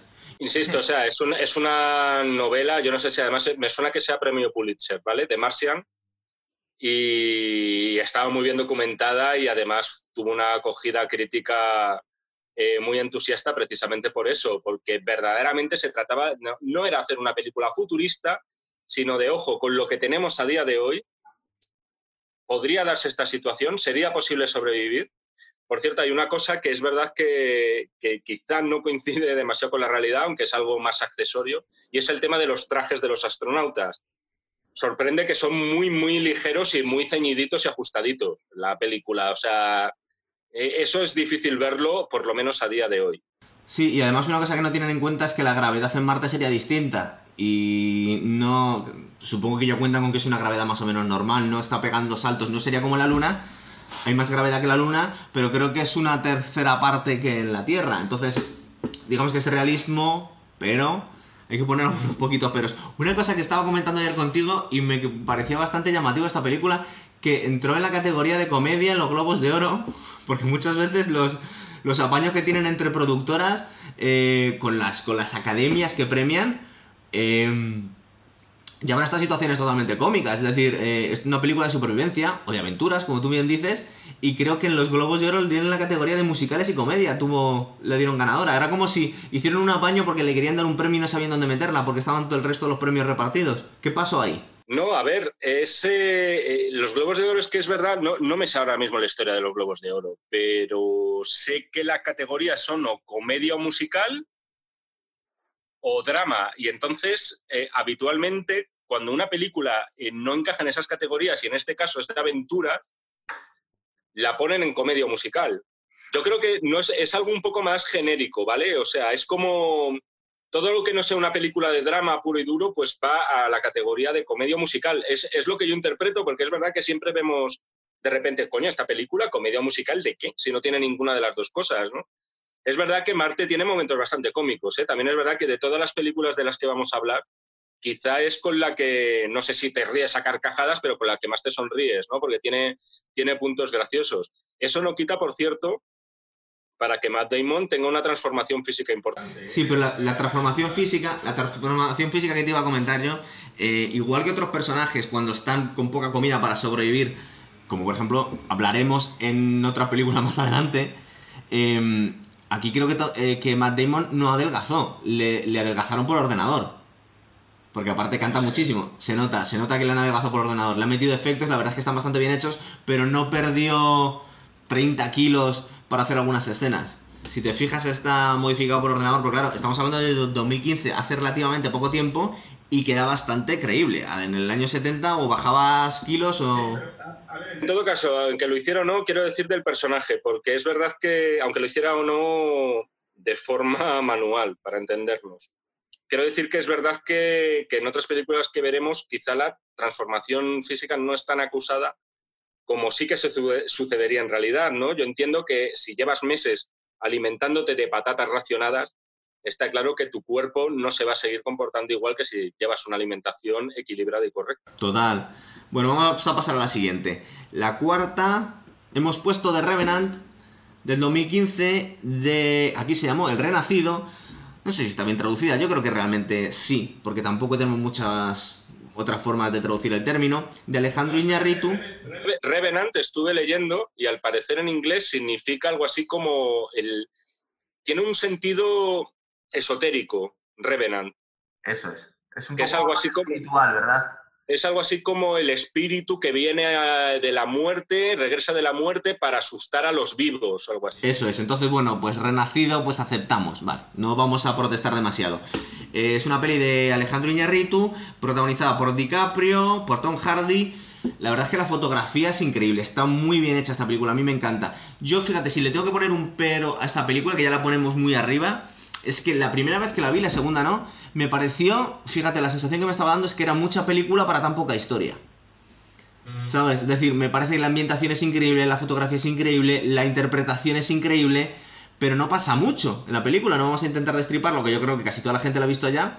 Pero la historia no. Es una historia de una venganza, punto.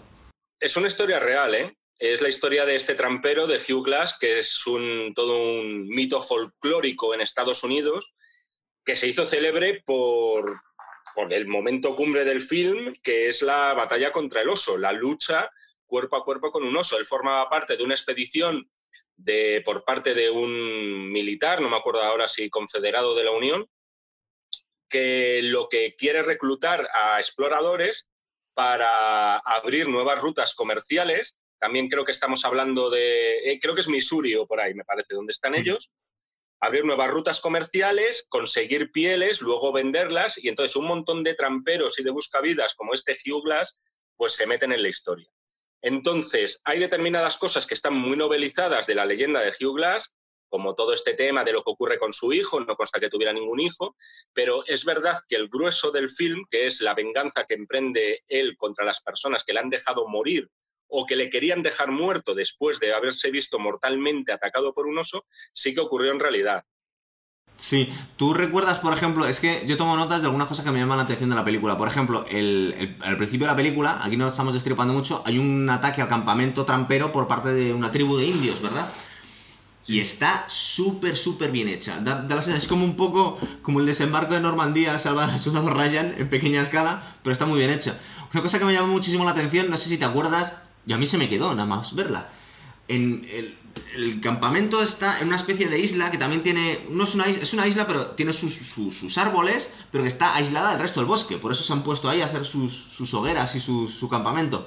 Y en un momento determinado, cuando están sufriendo el ataque de los indios, hay, un indio subido a un, árbol en medio del campamento empezando a disparar flechas a todo el mundo. Y yo estaba pensando, digo, ¿de dónde ha salido este indio? Digo, no tiene ninguna explicación posible. O lleva una semana subido ahí el hombre comiendo una piña, o no hay forma de que haya llegado ahí. Es decir que de alguna forma le han querido dar un aire a los indios de guerreros cuasi mitológicos y con, poderes especiales. Es decir, porque hacer unas cosas eh, da la sensación que estos tíos que están ahí, esos tramperos, muchos eran militares, saben lo que están haciendo y caen como moscas ante gente con, menos medios que ellos, ¿verdad? Da la sensación que son como ninjas los, indios. Es un poco la imagen que nos quieren dar de... Sí, eh, bueno, primero, a ver, varias cosas que has tocado varios puntos. Lo primero, que el inicio de la película es espectacular, que eso es un... Para la gente que no lo sepa, yo creo que lo sabe casi todo el mundo, pero eso es un plano secuencia, es decir, vemos la cámara sin cortes y durante 15 minutos estamos viendo un ataque eh, inicial a estos tramperos por parte de las tribus indígenas de allí, que es espectacular, o sea, está coreografiado como si fuera un ballet. Además, me da la, me da la sensación de que la lente está muy abierta, porque si te fijas, la lente de la cámara, quiero decir, porque si te fijas es muy envolvente la imagen. O sea, yo te diría que estamos más allá de una panorámica. Eh, o sea, perdón, más allá de una visión, de la visión periférica nuestra normal, sino que la cámara está abarcando más, ¿no? A veces parece que estamos, no sé, 180 grados o, algo así por el estilo, ¿no? Como cuando jugueteamos con la cámara del móvil y lo ponemos. Y luego que es verdad que esta película, como otras tipo Bailando con Lobos, pues llama a esa reconciliación entre razas, porque el propio Hugh Glass, una de las cosas que se comentaba es que pudiera ser de descendencia indígena, y en esta película la verdad es que tiene él en principio una familia indígena, tiene una mujer indígena que es asesinada, esto ocurre nada más o prácticamente nada más empezar el film, y de alguna forma es también la... Yo veo a los indios en esta película como una personalización de la naturaleza. O sea, me explico. Tú estás allí sin que te hayan invitado, no es tu territorio y la naturaleza, en este caso los indios, ¿no? Esos indios de todas las películas del oeste que siempre hemos visto, sobre todo en el cine más clásico, pues ser especialmente retratados con dureza se revuelven contra, contra la llegada del hombre blanco porque ven que les están invadiendo. Yo lo veo más así que como una especie de, no sé, de brutalidad gratuita por parte de ellos. No, realmente la brutalidad también la hacen los blancos, con lo cual no vemos una brutalidad gratuita por parte de los indios. Yo lo que me da la sensación es que les dan casi poderes sobrenaturales lo que me te comentaba, de repente aparecen indios donde no deberían estar, tienen una puntería descomunal, parece que las, las, flechas llegan más lejos que las balas. Bueno, da la sensación que. Da la sensación que los indios son especialmente poderosos aquí. Yo no me acabo de creer tal masacre de, de, de tramperos fogueados por parte de los indios. Al final da la sensación que caen casi más tramperos que indios. Y eso que iban a caballo y tirando con arcos. Yo también, con este tema de la verosimilitud en las películas, eh, lo comentábamos el otro día, ¿no? Cuando hablábamos de hacer el programa y decir, no, podremos decir cuáles son las más o menos creíbles. A ver, es que esto es muy relativo. O sea, el, Renacido fue muy criticada por determinadas escenas en las que está claro que es imposible sobrevivir. Sí, es lo que iba a decir. La escena del oso. la escena, de, la escena del oso es una, y luego la escena en la que él se cae por, un caballo, eh, con un caballo, está montando a caballo y se cae por un barranco. Pero claro, luego la misma gente que critica eso ve el fugitivo con Harrison Ford y oye, el buen señor fugitivo se tira desde. El peliculón, por cierto, respetazo. El buen señor se tira desde una presa y aquí no ha pasado nada. Sí, verdad. O sea, a ver, eh, no sé por qué hay determinadas películas que alguien se empeña que tienen que ser un fiel reflejo de la realidad y son juzgadas con ese baremo, mientras que otras se les pasa por alto. Yo no lo acabo de entender. Cuando a mí no me parece que El Renacido tenga una vocación hiperrealista. A mí me parece una película muy estilizada.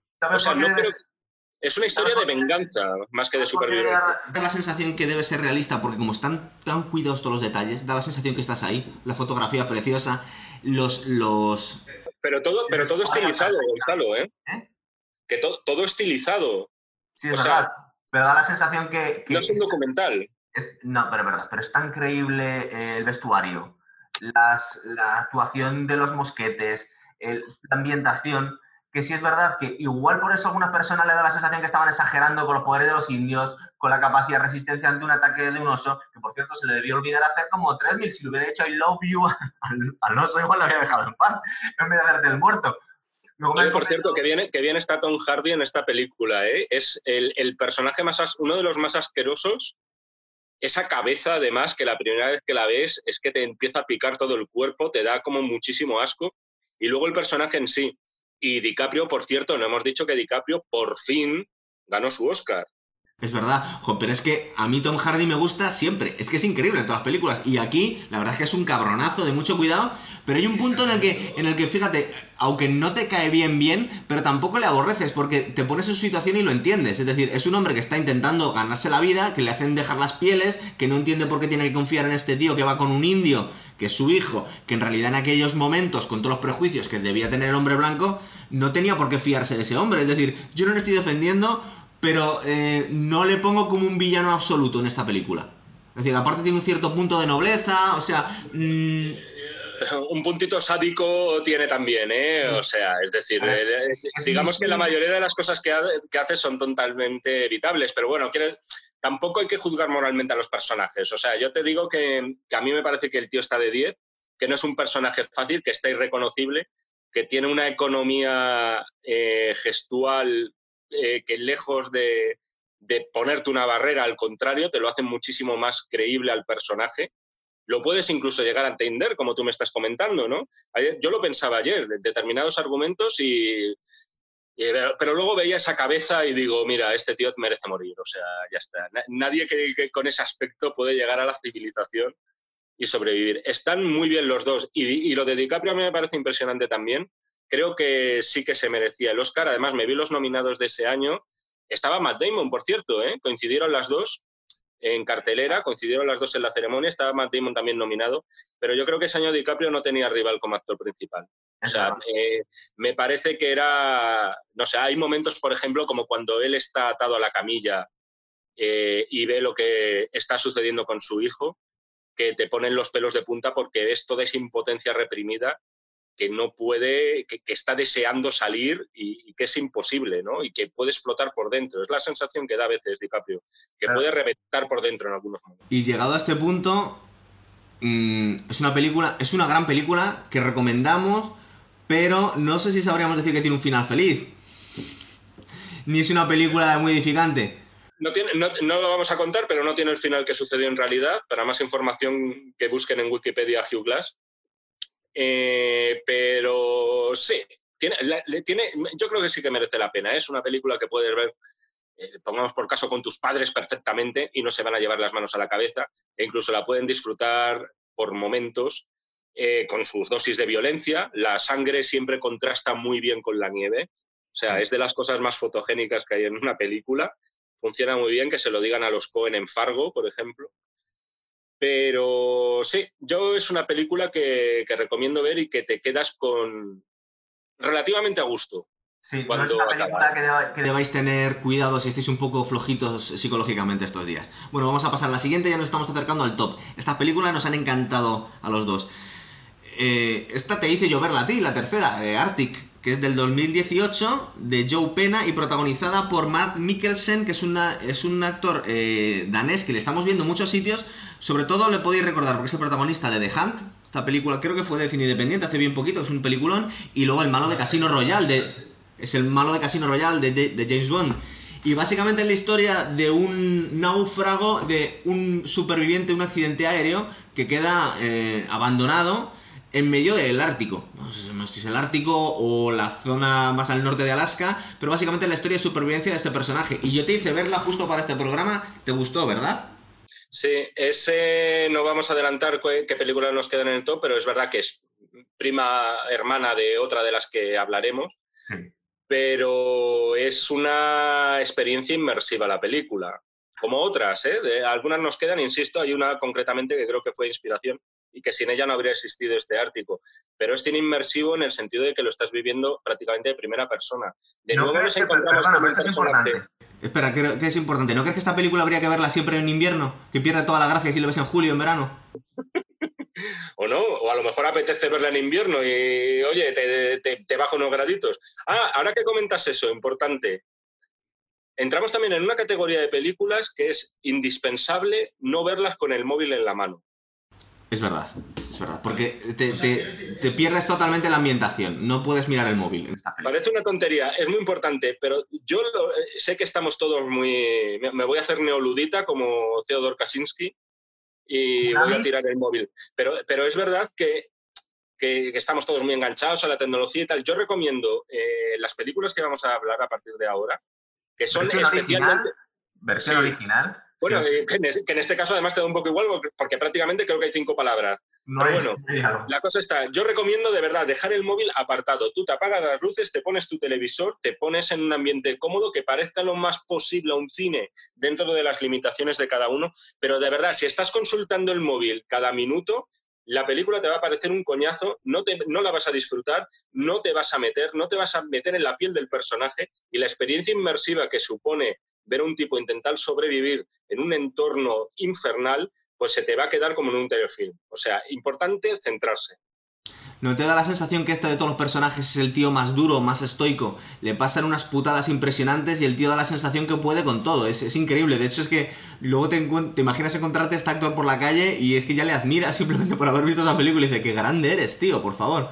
Hombre, convi- conviene loar a Max Mikkelsen, no es precisamente el tipo más eh, expresivo, no es el actor más expresivo del mundo, pero no importa. O sea, es un tipo que tiene una presencia física y una economía gestual también en su caso, que te lo hace muy poderoso. O sea, eh, de alguna forma no sé si a ti te pasa, pero es ese tipo de actores que estás pendiente de las cosas que hacen, ¿vale? O sea, te da igual lo que hagan. En La caza, por ejemplo, que la mencionabas tú, y que es un peliculón que yo recomiendo, interpreta a un profesor que es eh, falsamente acusado de pedofilia.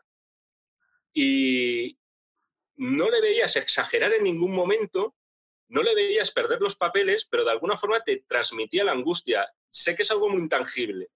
O sea, es algo que va con la personalidad, con el ángel que tiene cada, cada intérprete en este caso.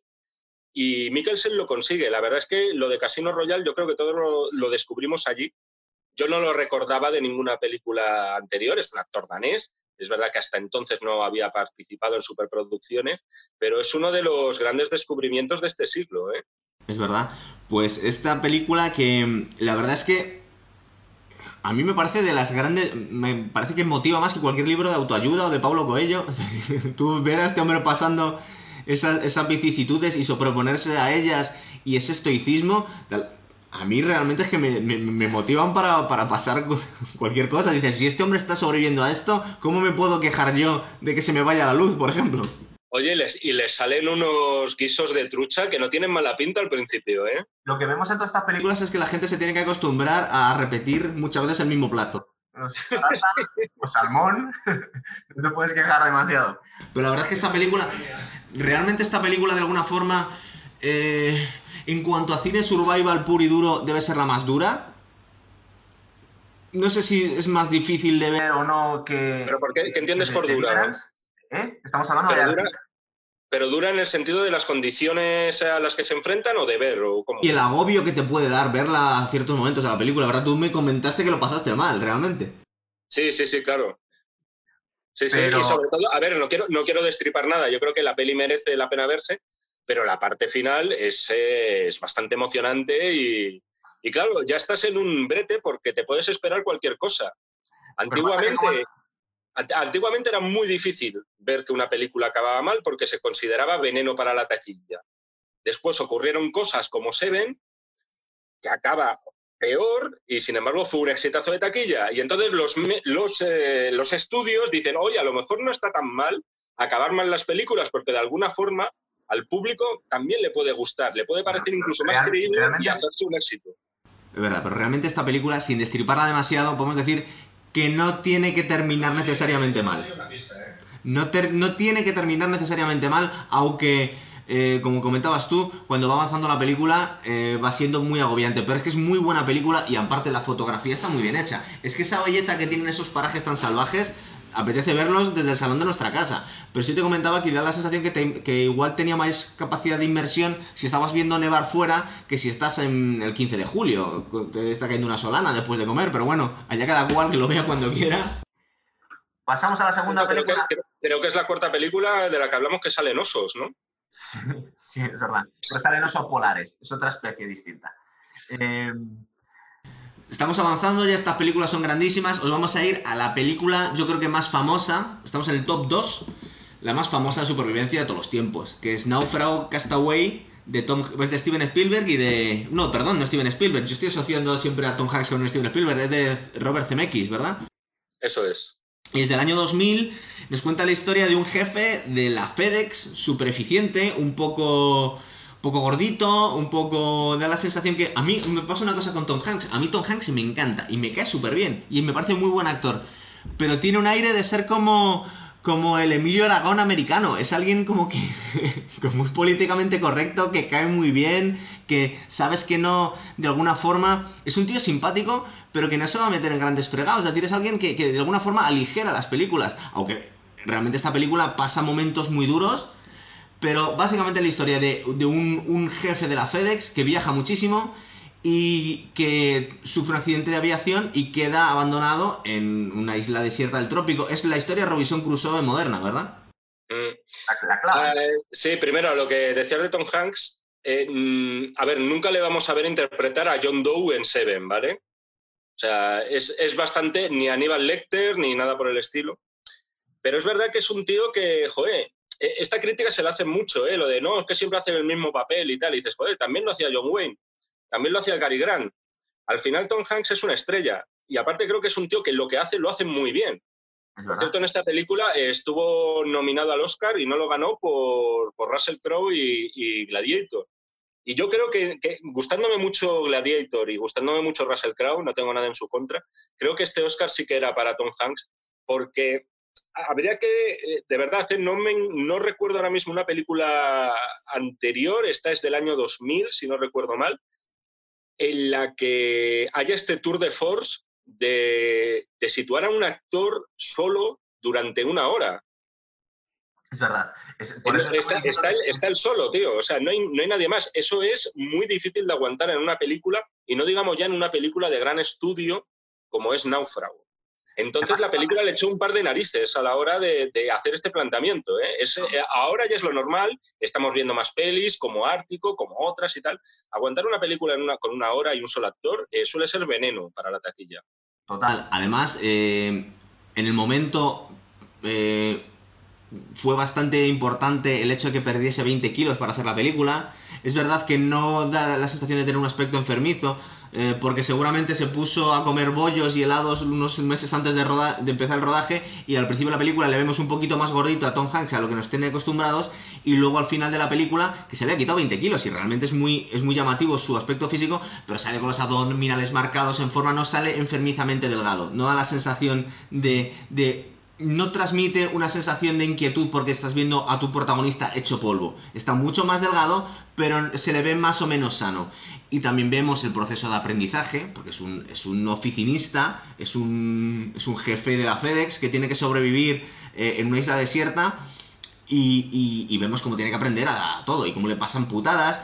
Eh, es verdad que es una película un poco... Mira, si yo la comparara con, con The Martian, eh, da la sensación que es una película un poco más oscura, tiene un poquito de carga más emocional, tiene momentos de mayor desesperación, pero Tom Hanks, mm, hombre, no se tiene que poner a bailar aba pero Tom Hanks tiene algo que cierto, tiene ciertos toques de humor y la ligera un poquito. Es decir, sobre todo con películas que hemos visto después. Igual en el momento fue una película más dura de lo que nos puede parecer hoy en día, porque como bien dices tú, se ha construido sobre ello. Ya no es tan raro hacer una película solo de un personaje o que esté ante la adversidad. Pero claro, estamos hablando del año 2000 y fue una apuesta muy valiente de los estudios y de Tom Hanks por hacer eso. Porque no hacía de malo, pero hacía él solo hablando con un balón de voleibol. Sí, eh, joder, la verdad es que no sé por dónde empezar porque esta película me sugiere muchísimas cosas. Habla de Wilson, Jaime, habla de Wilson. hablaré de Wilson, eh, que por cierto me parece también un hallazgo muy importante. Muchos decían que era mejor, actuaba mejor Wilson que muchos actores de Hollywood de la, época y en algunos casos pues puedes hasta estar de acuerdo. Lo segundo, qué difícil es hacer fuego. Me encanta cuando eh, Tom Hanks se pasa cinco minutos de metraje, que eso en cine es una inmensidad, intentando hacerlo, no es tan fácil hacer el fuego y sobre todo eh, te, alegras con él cuando lo consigue, porque verdaderamente los que no hemos estado obligados a, mantenernos en esas condiciones no lo sabemos valorar. Eh, tercero, es una película en la que te diría que el malo es el tiempo, o el malo es el paso del tiempo. Me parece el gran personaje. No me parece casual que el tipo eh, sea un directivo de FedEx. Si te fijas, al principio está dando como una arenga a sus empleados rusos sobre la importancia de que cada cosa llegue a su hora. eh, porque si no pueden perder clientela. Eh, aquí el problema no es tanto que Hanks tenga que sobrevivir en una isla desierta sin prácticamente medios y sin conocimientos, sino que se haya pasado cuatro años en esa isla y luego tenga que volver del mundo de los muertos al mundo de los vivos, cuando ya se le había enterrado eh, en un simbolizado en un saco de piedras, porque la búsqueda estaba siendo un fracaso. Entonces, eh, a, mí me interesa casi más que la supervivencia de Tom Hanks el epílogo de la película. No sé si a ti te pasa. Sí, pero no lo vas a contar, ¿verdad? Porque Joder, pero tío, si no. A mí, en fin. Tío, cuéntalo, cuéntalo. No, a ver, vamos a ver. Eh, simplemente no voy a entrar en detalles, solamente voy a decir dos cosas. Además, joder, macho, tiene 20 años la peli. Han tenido que ver, la ponen en la tele todos los días. Pero a ver, Tom Hanks es un señor que se va a casar, tiene un accidente, logra sobrevivir viajando, nadando en una balsa hasta una isla y se le da por muerto y cuatro años después regresa y ve lo que es su, eh, bueno, su antiguo amor, lo que ha sido de él y no hace falta entrar en detalles, tienes razón. Se habla mucho en los, de finales de películas eh, románticas, en ese supuesto top de, de cine romántico, casi siempre se pone en primer lugar los puentes de Madison, de Clint Eastwood, ¿vale? Con todo esto de Francesca en el coche, él fuera, lloviendo y tal. Ojito con el final de Náufrago, que a mí me parece una preciosidad. Me parece además que el encuentro entre los dos es de una naturalidad eh, tremenda. Aquí, igual que a veces te, me gusta picarte y te digo que no tienes razón, en este caso sí te digo que hay que verlo en versión original. El doblaje de, de Helen Hunt me parece terrible en castellano, sin embargo, en inglés ella está muy bien. Cómo trata de, de mantener las formas, cómo trata de hacer como si no hubiera pasado nada. Tom Hanks igual. Me parece uno de los finales más bonitos, y me da igual que me llamen moñas, que he visto en el cine reciente. Me parece obligado y creo que hay que tener el corazón como una piedra para no emocionarse. ¿Sabes lo que pasa? Sí, estoy totalmente de acuerdo contigo. Lo que pasa es que seguramente no la han metido como una película romántica o han, o han utilizado mucho ese final, que es verdad que es precioso, eh, en, el, en, el, en el top que hagan de, escenas románticas de todos los tiempos porque no es una película romántica. Entonces es una película de supervivencia que tiene una escena muy bonita al final, pero no, es como los puentes de Madison que la historia es una historia de amor todo el tiempo. Con lo cual yo creo que igual tiene algo que ver, por lo cual no se presta mucha atención a ese final. Es que ese es el final número uno. El final número dos que estamos contando es que tiene bastante que ver con el toque que tiene este hombre de que tiene que llegar todos los paquetes a tiempo. Y se tira cuatro años con un paquete sin abrir y al final encuentra a su amor a la hora de ir a entregar el paquete como un auténtico zumbao. Porque realmente ahí también vemos un poco el, deterioro psicológico que viene un poco a, a cuento con lo que has contado tú en los últimos programas que querías investigar después del confinamiento las consecuencias psicológicas que estaba teniendo del, aislamiento social en, la gente y vemos en, de hecho lo que más recordamos de, de, esta película de Náufrago son las conversaciones que tiene él solo con el balón de voleibol, ¿verdad? No sabemos si en cuántos de los que nos estáis viendo el programa tenéis ya amigos imaginarios o estáis hablando con un osito peluche, con un cojín. Pero vamos, Tom Hanks lo hizo. Si te, si te acuerdas, eh, el, Helen Hunt le hace un regalo a Tom Hanks antes de que suba el avión y que es un reloj también. O sea, yo creo que toda la película eh, gira en torno al tiempo, que el verdadero protagonista es el tiempo y en resumen que el tiempo es una putada. O sea, el paso del tiempo eh, puede, puede consolidar algo que habéis construido juntos, pero también puede destruirlo y enterrarlo en el más profundo de los olvidos. Yo creo, al final me quedo con eso sobre todo. Creo que es una película sobre el paso del tiempo porque al final, si te fijas, hay una elipsis de cuatro años casi, que a mí me, no la recordaba tan brusca en la película, que me llega a pensar que lo que menos le interesaba a CMX y a su guionista era la supervivencia de Tom Hanks. Es decir, vemos a Tom Hanks hacer fuego, sacarse una muela en una secuencia de la que me he acordado mucho estos días, cada vez que me dolía mínimamente una encía, pero sin embargo te monta una, una elipsis de cuatro años en la que el tío ya está pues cazando como si fuera Rambo, ¿no? Prácticamente. Es, interesante también el proceso, porque le lleva un tiempo a la, planificación de la creación de la, de la balsa. Pues se tira unos meses preparando. Sí, eso, es muy importante. Eso es aparte también, pues cuando estamos hablando del aprendizaje, cómo aprendes a sobrevivir en la naturaleza, cómo se toma su tiempo a la hora de elegir el momento adecuado para poder vencer a la marea y irse a la, a la deriva por, cierto, en, esta, eh, precisamente en ese momento, el final a mí me encanta, es muy bonito, pero tiene uno de esos momentos mágicos, tipo duelo de banjos, pero en otro sentido, y es cuando pierde a Wilson en el mar. O sea, es un momento tan patético que bordea el ridículo y sin embargo lo comprendes perfectamente. O sea, no te hace falta más. O sea, y, creo que hay que ser muy Tom Hanks para hacer esa escena creíble sin, que, sin esbozar una sonrisa. O sea, verdaderamente entiendes la desesperación de ese tío que ha perdido al que creía que era su único amigo. Ahora su mejor amigo, al que le acompañaba siempre. Y era, pues, era un balón con el que hablaba el solito. Bueno, yo creo que vamos a. Porque se nos estaba alargando, tú me dijiste que querías hacer el programa corto. No, vamos bien, vamos bien, tío. El top one. La película que más nos ha gustado a los dos. Yo no sé si era la que más te gustaba a ti. No sé si te la metí por las orejas. Esta es la mejor película de todas. A mí me ha encantado. Y no la conocía hasta hace. No sé cuánto tiempo lo vi, hace una semana. Que es All is Lost que está, bueno, más o menos traducida, Cuando todo está perdido, del 2013, de, también de Robert Redford, que vuelve al cine de supervivencia unos cuantos, unas cuantas décadas después, dirigida por J.C. Chandor, que es el director de Margin Call, que fue el último programa que hice, o sea que ya ha sido casualidad. Y la verdad es que esta película me ha encantado, me ha encantado. Aparte que me parece que es la mejor, eh, el mejor vídeo de motivación, mucho más que cualquier cosa que puedes encontrar en YouTube o en una librería, es veros esta película, porque la verdad que ver a Robert Redford con casi 80 años sobreviviendo a estas cosas, bueno, ¿tú qué piensas de la película? A mí me encantó. Sí, yo, eh, yo la vi cuando, no la vi en el cine, pero sí que la vi cuando se estrenó pues, en el Plus o en alguna plataforma digital en su día. Y me sorprendió porque yo creo que de todas las películas, esta me parece la más experimental de todas, de todas las que hemos hablado, ¿vale? O sea, esta sí que me parece la más dura de ver, en el sentido de que te obliga, aquí sí que te obliga a olvidarte de todo y a centrarte en ver a Robert Redford básicamente haciendo cosas durante una hora y media.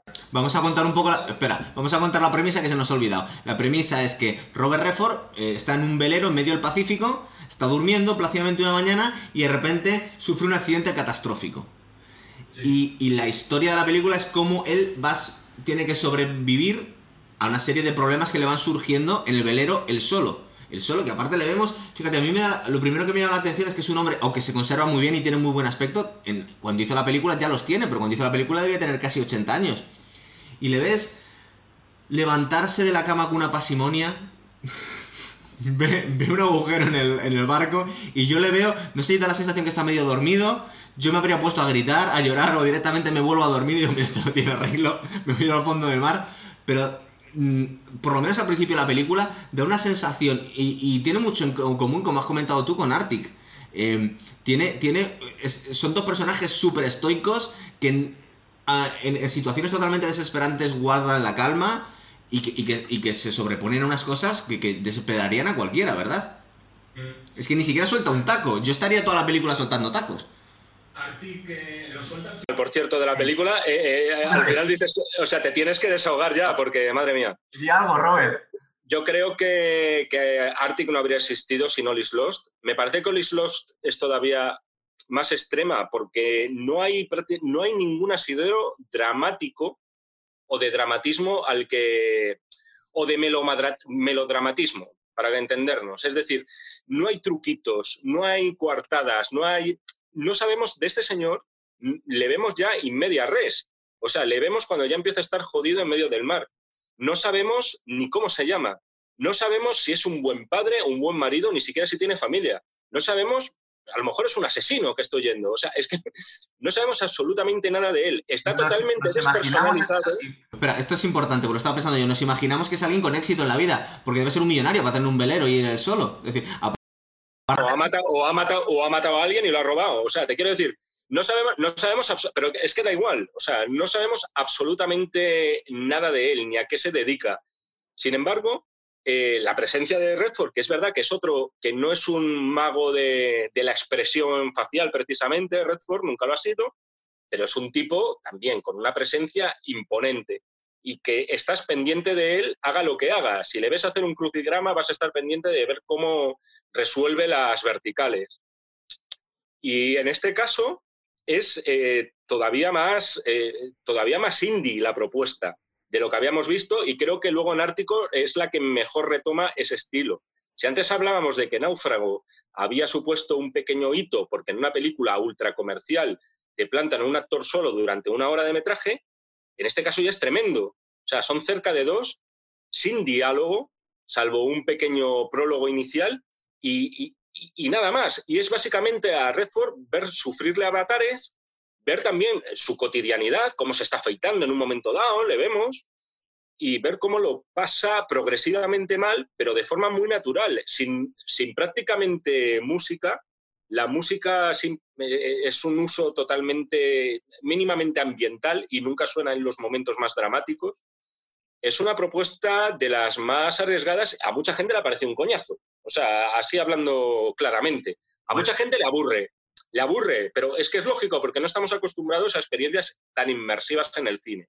Ah, que nos estamos acostumbrados a que la cámara nos, esté moviendo todo el rato. Estamos acostumbrados a golpes de efecto que aquí no vamos a encontrar eh, en ningún momento. Todo ocurre porque tiene que ocurrir. O sea, porque la naturaleza es indomable. Y pese a que tengas eh, mínimos como, eh, conocimientos cartográficos o tengas este aparato, ¿cómo se llama? El, astrolabio al final eh, estás a merced de lo que diga la, madre tierra. O sea, es, eh, una experiencia total. Estas películas, además, en el caso de Robert Redford, que es un hombre mayor, eh, no tiene superpoderes, no le vemos hacer grandes proezas. Bueno, se sube al mástil en un momento determinado y dices, madre mía, qué huevazos tiene que tener para subir al mástil con esa edad. Pero sobre todo, si algo sorprende es la calma y cómo se enfrenta a las adversidades y no se desespera en ningún momento. Es decir, tiene un estoicismo tanto en Arctic como en esta, pero bueno, son películas muy parecidas, es verdad que lo dices tú, que seguramente sin, sin Lost no había existido Arctic, pero, pero lo que más llama la atención, y es necesario dejar el móvil y estar fijándose en lo que está pasando porque tienes que, sufrir un poco de inmersión, no puedes eh, verla de forma casual estas películas. Eh, mm. lo que llama la atención es, es la calma como se van enfrentando a unas situaciones totalmente desesperantes. Y por eso comento yo que realmente es, es una película que motiva muchísimo, sobre todo en momentos difíciles como el que estamos viviendo ahora todos, pero en cualquier momento en la vida. O sea, mm, pocas putas te van a pasar que no le estén pasando a Robert Redford en, en esa película, ¿verdad? O sea, es como cuando todo no puede ir peor, pasa otra cosa peor. Pasa otra cosa peor. Y, y el ver cómo se está enfrentando alguien a esas cosas.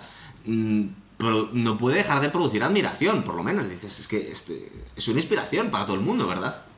Yo estuve de acuerdo contigo, no discutimos sobre el tema del ranking, porque al final al cabo, al fin y al cabo, a mí todas me parecen buenas, ¿no? Las ordenamos porque parece que es en ocasiones lo que hay que hacer.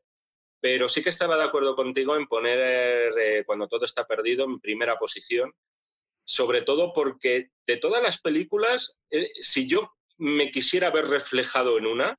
Es decir, si a mí me pasara algo similar y tuvieran que hacer por huevos una película de eso me la tuviera que comer, yo querría ser Robert Redford en All Lost. O sea, a mí es como me gustaría trascender en un caso de supervivencia. Querría que me vieran así, de todas. O sea, ese temple, como dices tú, esa sangre fría, esa no perder los nervios, ese, esa calma a la hora de hacer las cosas, no, no hay que ponerse nervioso, no hay que desesperarse, vamos a hacer lo que, lo que hay que hacer, simplemente, lo que toca en cada momento. Eh, a mí me, es el que más admiro de todos. Fíjate que de hecho al principio de la película me estaba desquiciando la calma, porque me parecía excesiva. Pero luego, luego es verdad que llega un momento que se está poniendo nervioso porque es incapaz de, de, no estarlo. Pero al principio de la película, cuando se levanta, ve el berenjenal que se ha encontrado y veo al ritmo que está haciendo las cosas, Digo, pero madre mía, por favor, Robert reacciona o vete a dormir, pero ¿qué estás haciendo? O sea, una pachara de, me dio la sensación un momento que, que, iba a ver el agujero y se iba a poner a desayunar primero. Y dice, no, no, yo primero desayuno y luego ya arreglo esto regional. Es decir, una calma que realmente es impresionante. Bueno, pues yo creo que la lista la vamos a dejar aquí. Lo que pasa es que tenemos una serie de películas que os tenemos que recomendar o que mencionar, porque hemos dejado muchas otras fuera. Algunas, sí es verdad, que nos pasa siempre que hablamos de un género en cuestión, muchas películas que son crossover, muchas películas que no podemos meter en un género exclusivamente. Por ejemplo, cuando estabas comentando tú que el final de Náufrago es de, los finales románticos más bonitos que puedes recordar, tienes toda la razón. Es una película entre comillas de supervivencia. Hay otras películas que no está muy claro de qué son. Aquí hemos dejado fuera algunas películas. Yo voy a decir unas pocas y tú las que. Tú vas diciendo las que se me han olvidado, si te parece. Yo hace poco te recomendé. Bueno, te recomendé. No es que te recomendara porque es una película de Hollywood, pero me recordaba mucho a estos momentos que estamos pasando todos, y en una película de supervivencia, la de Soy leyenda de Will Smith, ¿verdad? Y cómo su Wilson o Wilson es su perro, en el que está él eh, y, su perro enfrentándose a una epidemia mundial que ha producido una especie de zombies, que no son zombies, una especie de un, virus eh, modificado en un laboratorio para acabar con el cáncer y lo que acaba produciendo es un, pues no saben muy bien, una especie de zombies en toda la población mundial, ¿verdad?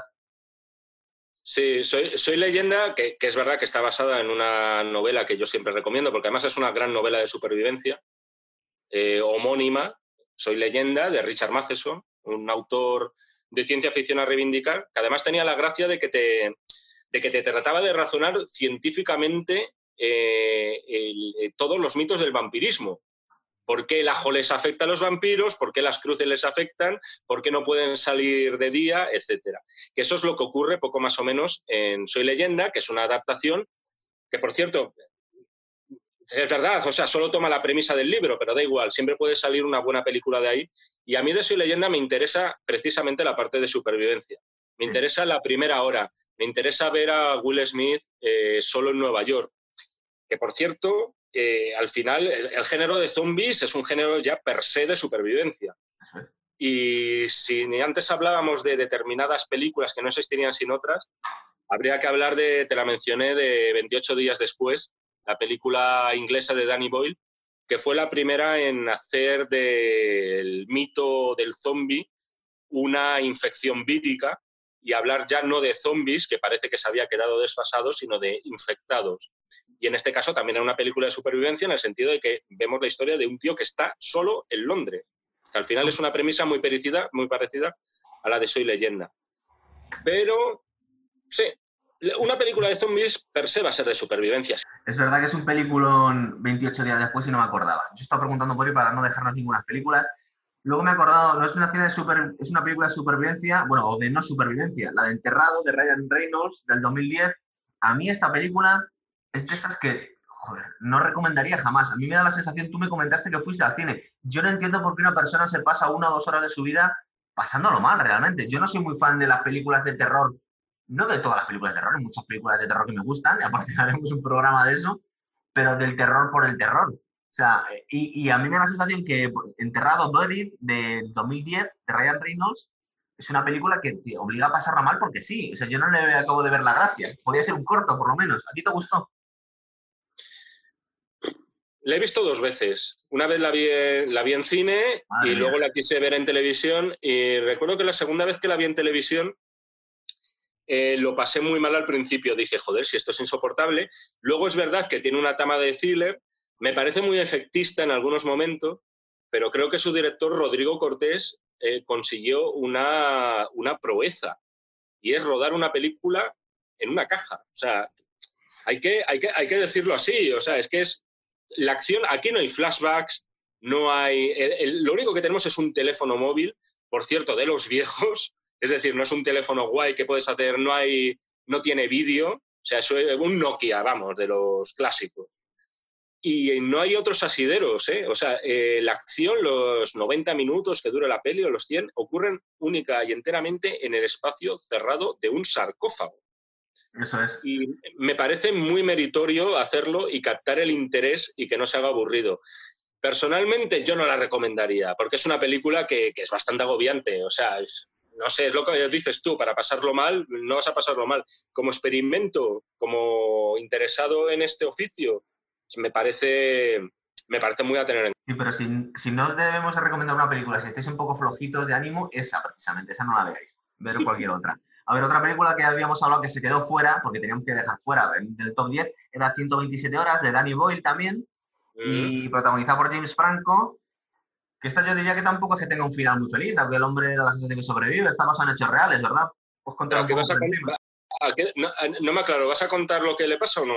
Es que hemos quedado, yo creo que nuestro modus operandi de este programa habíamos quedado que cuando son hechos reales sí contamos lo que ha pasado, ¿verdad?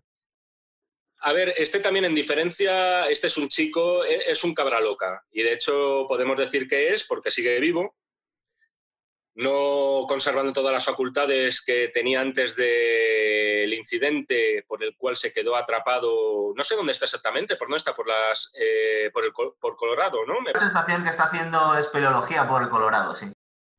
El tío, es, el tío es un cabra loca que se va, es un niño grande, hay que decir, es como un 20 mucho añero, que no le dice a su familia dónde va, se coge su cámara de vídeo y, oye, coge su bicicleta, su, su bicicleta de cross y se dedica a hacer el cabra por entornos eh, muy poco aconsejables para hacer. ¿Sabes a qué me recuerda mucho, que me acabo de acordar? El personaje de Viggo Mortensen, que hay una película de Stallone que se llama Pánico en el túnel, me parece, que también ah, era una estrella de, los realities que, iba de sobrado y escalaba y no terminaba muy allá. Me acuerdo del personaje de Viggo Mortensen también, porque se parece mucho a este, ¿verdad? Sí, sí, sí, sí. Yo eso, ese, en este caso, yo le, le pillas cierto cariño a este Aaron Ralston, que es como se llama, el, el chaval que se quedó allí encerrado, porque bueno, no es muy consciente, pero en fin, vive su sufrimiento. ¿eh? Yo no es una película que recomendaría, también te lo digo. Por eso, esa, esa la hemos dejado fuera no, me, parece mala película, pero que no la recomiendo ver. No sé si es la diferencia. Estoy totalmente de acuerdo. Vamos a ver, y sin un, orden de preferencia. También quería hablaros, bueno, quería hablaros, ya hemos hablado más veces en este programa, pero yo considero que la primera película de Rambo, First Blood, tiene mucho cine de supervivencia, más que otra cosa, porque la mayor parte de la película se las tira él sobreviviendo en el bosque. Es verdad que es una peli de acción, porque está luchando contra el cuerpo de sheriff del pueblo, que por cierto, el sheriff de la primera película de Rambo murió hace unos días, ¿verdad? Brian Deney, sí, un gran, un gran secundario, otro tío muy poderoso en, pantalla, la verdad. Con esa cara de bulldog que tenía, ¿no? Era como un tío que, infundía respeto. Pues a mí la primera película de Rambo me parece un peliculón y yo, a mí la sensación que se me queda, no sé si meterla al 100% en, supervivencia pura, pero a mí me da la sensación, se me queda una sensación parecida a la de muchas películas que hemos hablado hoy, cuando está él en el bosque sobreviviendo, eh, haciéndose un abrigo con lonas y... Sí, a ver, el primer Rambo, el primer Rambo sí que tiene un pase en ese sentido. O sea, es verdad que yo te puse pegas y te dije que Rambo es una película, es, una saga de, acción y tal, no es supervivencia porque Rambo es básicamente un superhombre. Es como Aníbal Lecter, pero en, no tan bueno. y, en este caso, y en este caso, pues es verdad que en la primera sí que es la presentación del personaje, está basado en una novela también con cierta vocación realista, y ves cómo sobrevive también en una condición muy extrema. Y además no solamente cómo sobrevive, sino cómo se prepara para cazar. Es que al final es eso. O sea, yo creo, no le veo tanto como presa en este caso, que es lo que le pasa a, Robert Redford en estas películas que hemos hablado, a Tom Hanks, etcétera, sino como cazador. O sea, al final Rambo se prepara para cazar. Por eso yo no lo incluiría tanto como cine de supervivencia, que, también juega con eso, ¿no? Está clarísimo. Este lo hemos dejado fuera. Es verdad, también nos comentamos el programa que hicimos de Rambo, eh, que tiene final feliz, pero originalmente no iba a tener final feliz. De hecho, hasta se grabó el, final original, Rambo moría. Sí, sí, que liquidan a Stallone, el propio general Truman. Bueno, vamos a seguir con películas que tienen algo que ver con supervivencia, por lo menos. Yo me he acordado de una película que resulta que me dijiste todo el otro día que no había salido en cine, digo, por eso me costó a mí encontrarla, que era de la balada de Buster Scruggs, que es de los hermanos Cohen, que es una serie de, unos episodios, ¿verdad? Son, están inconexos, son como distintos cortos unidos en una película y hay una, hay uno de ellos que está protagonizado por Tom Waits, que a mí me encantó. Yo no sabía que ese hombre era un actor. Me recuerda una especie de, Nick Nolte borracho. es cosa extrañísima. Que hace de buscador de pepitas de oro en medio de, un paraje idílico. Y también se me quedó un poco la sensación de cine supervivencia en ese, capítulo.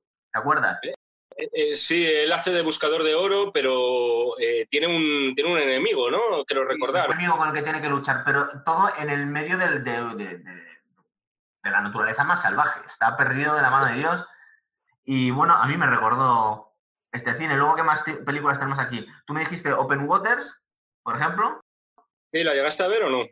¿Eh? No, no la he llegado a ver. Por eso me tienes que contar tú qué tal estado, porque es que no me dábamos abasto. Vale, a ver, esta sí que es extrema. O sea, no, no por la violencia, no porque tenga mucha sangre, sino por la premisa, que es básicamente, es, yo creo que es la primera película sobre ataques de tiburón rodada con tiburones reales, ¿vale?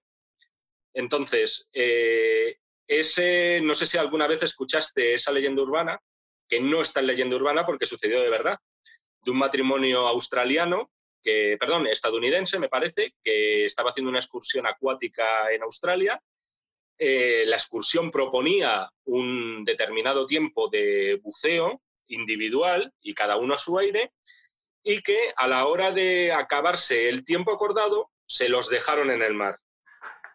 Se lo olvidaron. Se les olvidaron. O sea, hubo un recuento, no salieron las cosas como pensaban y, por supuesto, los cadáveres eh, nunca se encontraron. Entonces, esta película parte de esa misma premisa, con la diferencia de que, al contrario que en otros films de tiburones, no vemos al tiburón que de repente ah, te, arranca una pierna de cuajo, no señor. Es que el tiburón no actúa así. El tiburón te empieza a picar poco a poco. Uf, he sentido algo. Tal. Es todavía muchísimo más desesperante que ver eh, cómo amputan directamente un miembro, porque estás viendo que poquito a poco te están devorando y, y entonces es una película angustiosa porque no acaba bien pero es súper extrema en, cómo está realizada. Está además rodada en vídeo digital, o sea, se le, ve casi, eh, se le ve casi como una película amateur, parece casi un documental cómo está grabada y me parece un pequeño hito en el cine de, de super. Pero no es una película que recomendaríamos si estáis un poco flojetes. Ni de coña. Eh, más películas que yo, bueno, luego me dices tú las si se me olvida alguna, que por lo menos en, mi cabeza tienen algo que ver con cine de supervivencia, tenía yo que apuntado. No son cine de supervivencia, pero tienen que ver por ejemplo, Apolo 13, son tres, tres astronautas, pero da un poco esa sensación. Me he acordado de la fuga de Alcatraz de Clint Eastwood. No sé si tiene supervivencia, pero sí es verdad que estamos un poco más que metidos en la cabeza de Clint Eastwood la mayor parte del tiempo, aunque está interactuando con muchos otros presos. Con lo cual ahí nos saltaríamos la premisa de que es un hombre solo. Pero es una película también que de alguna forma sí debe ser un, poco mm, una, una precursora de muchas de estas en cuanto a, que se empezaba a centrar mucho en un personaje solo, ¿verdad? Es decir, es, la historia de Clint Eastwood metido en la celda. No tenía mucho alrededor. Eh, ¿Qué más? Una película que está bastante bien hecha, sobre todo la parte visual, mm, y parece ser que es muy realista. La de Berest, que hicieron. Sí, pero no, no, eh, no la he visto. Pues está bastante bien hecha. Aquí salía eh, además uno famoso, ¿no? El, protagonista era este. son unos cuantos actores famosos. No sale Thor. Jake Gyllenhaal es uno de ellos. Jake Gyllenhaal es uno de ellos, pero hay bastantes más. Y es una película, lo que pasa es que eh, es una película que está muy bien hecha, pero yo no sé, le meteríamos un poco en la categoría de películas que igual no recomendaría si tienes un poco flojetes. Porque es una peli muy dura también. ¿Qué más películas tengo aquí? Una que se llamó The Edge, que me, es que me había recomendado, el amiguete ese que os hemos comentado que, que está bastante puesto en, en, este, en este tema, en la vida real, que aquí la llamaron El filo del peligro. Es una gilipollez de nombre, pero es una película que hizo Anthony Hopkins y Alec Baldwin. Sí, la he visto, la he visto. Lo que pasa es que esa película sí que era ciencia ficción, ¿eh? Total. Es, buena, ¿eh? Porque además la dirige David Mamet, o si no la dirige, la escribe. Estoy casi seguro. Eso es. Y es una peli de aventuras, o sea, es muy disfrutable, ¿eh? Se puede ver. Además que, si no recuerdo mal, me parece que es eh, eh, Anthony Hopkins tiene un accidente con Alec Baldwin, que es empleado suyo o algo así, pero Alec Baldwin está enrollado con la esposa de Anthony Hopkins. Y de, hecho le quería matar, o estamos pensando en la mitad de la película que le quería matar, y al final se tiene que sobrevivir con su asesino en medio del, bosque, con ataques de osos. Una vez más, los osos, no sé qué le pasa a la gente con los osos. Hombre, que son, siempre han sido fotogénicos. De todas formas, en esta peli yo la, o sea, que mola, ¿eh? eh la recuerdo, joder, la vi hace 20 años, pero vamos, la recuerdo bien, pero es verdad que Anthony Hopkins era como MacGyver, o sea, básicamente. ¿eh? Y eso que se supone que era un millonario, que se supone que, una parte importante de su vida la, había pasado haciendo dinero y ligándose esos pibones. No sé cuándo aprendió encima a sobrevivir en medio de, sí. del no ha movido un dedo en su vida, ¿no? Total. Eh, luego, la dejamos fuera también Viven o Alive. A ver, yo lo estaba pensando, tío, y digo, creo que nos van a crujir por dejarnos esa película. ¿eh? Bueno, por eso te, te da la opción de, cuáles se nos están olvidando. Esa película que también es durilla, ¿verdad? Hay que, hablar un poquito de ella porque es verdad que todas, muchas de las que hemos hablado están inspiradas en hechos reales, pero es que esta es la gran historia de supervivencia del siglo XX. O sea, al fin y al cabo, eh, todo el mundo lo conoce, la tragedia de los Andes, ese equipo de fútbol uruguayo Iban 40 en el avión, si no recuerdo mal, tras una serie de turbulencias y problemas con el aparato. Acabaron estrellándose en uno de los medios más inhóspitos que conoce nuestro planeta. Y si no, de 40 personas sobrevivieron 16. Y sobrevivieron como sobrevivieron, que fue recurriendo a la antropofagia como reconocieron poco después, no fue de primeras. Al final creo que no llegaron a dos meses el tiempo que estuvieron eh, ocultos, pero es suficiente para no contar ni con víveres ni con otros medios para, para abrigarse sin ir más lejos. Eh, y es, la, es el historión, es el historión, es es el gran historión de supervivencia y en este caso la adaptación, que no sé si la tiene reciente en el tiempo, a mí me pareció súper elegante. La dirige Frank Marshall, eh, colega y, uno de los colaboradores más estrechos de Steven Spielberg. Y me parece una peliculita que dices, joder, vas a ver una película de, gente que recurre al canibalismo para sobrevivir y tal. Y vale, ve, viven, porque de verdad no te, va, no te va a parecer morboso. Creo que está narrado con un excelente respeto que es como no podía ser de otra forma pero es durillo, ¿verdad? Entonces... No, no, hombre, joder, vamos a ver, que se comen unos a otros. O sea, a ver, eso no te lo quita nadie, pero que está, de verdad que está tratado con mucho, con mucho buen gusto. Y, por cierto, el accidente, el accidente de avión inicial eh, me parece brutal. Estamos hablando de una peli que, si no recuerdo mal, es del 93 o por ahí. Y, pocas veces he visto yo eh, un accidente de aviación en una película tan creíble como ese. Para los que tenemos un poco de pánico a subirnos a un aeroplano, se pasa casi peor con eso que con la odisea de supervivencia. ¿No te ha entrado también un poco pánico subirte un velero después de ver Olis Lost, por ejemplo, también?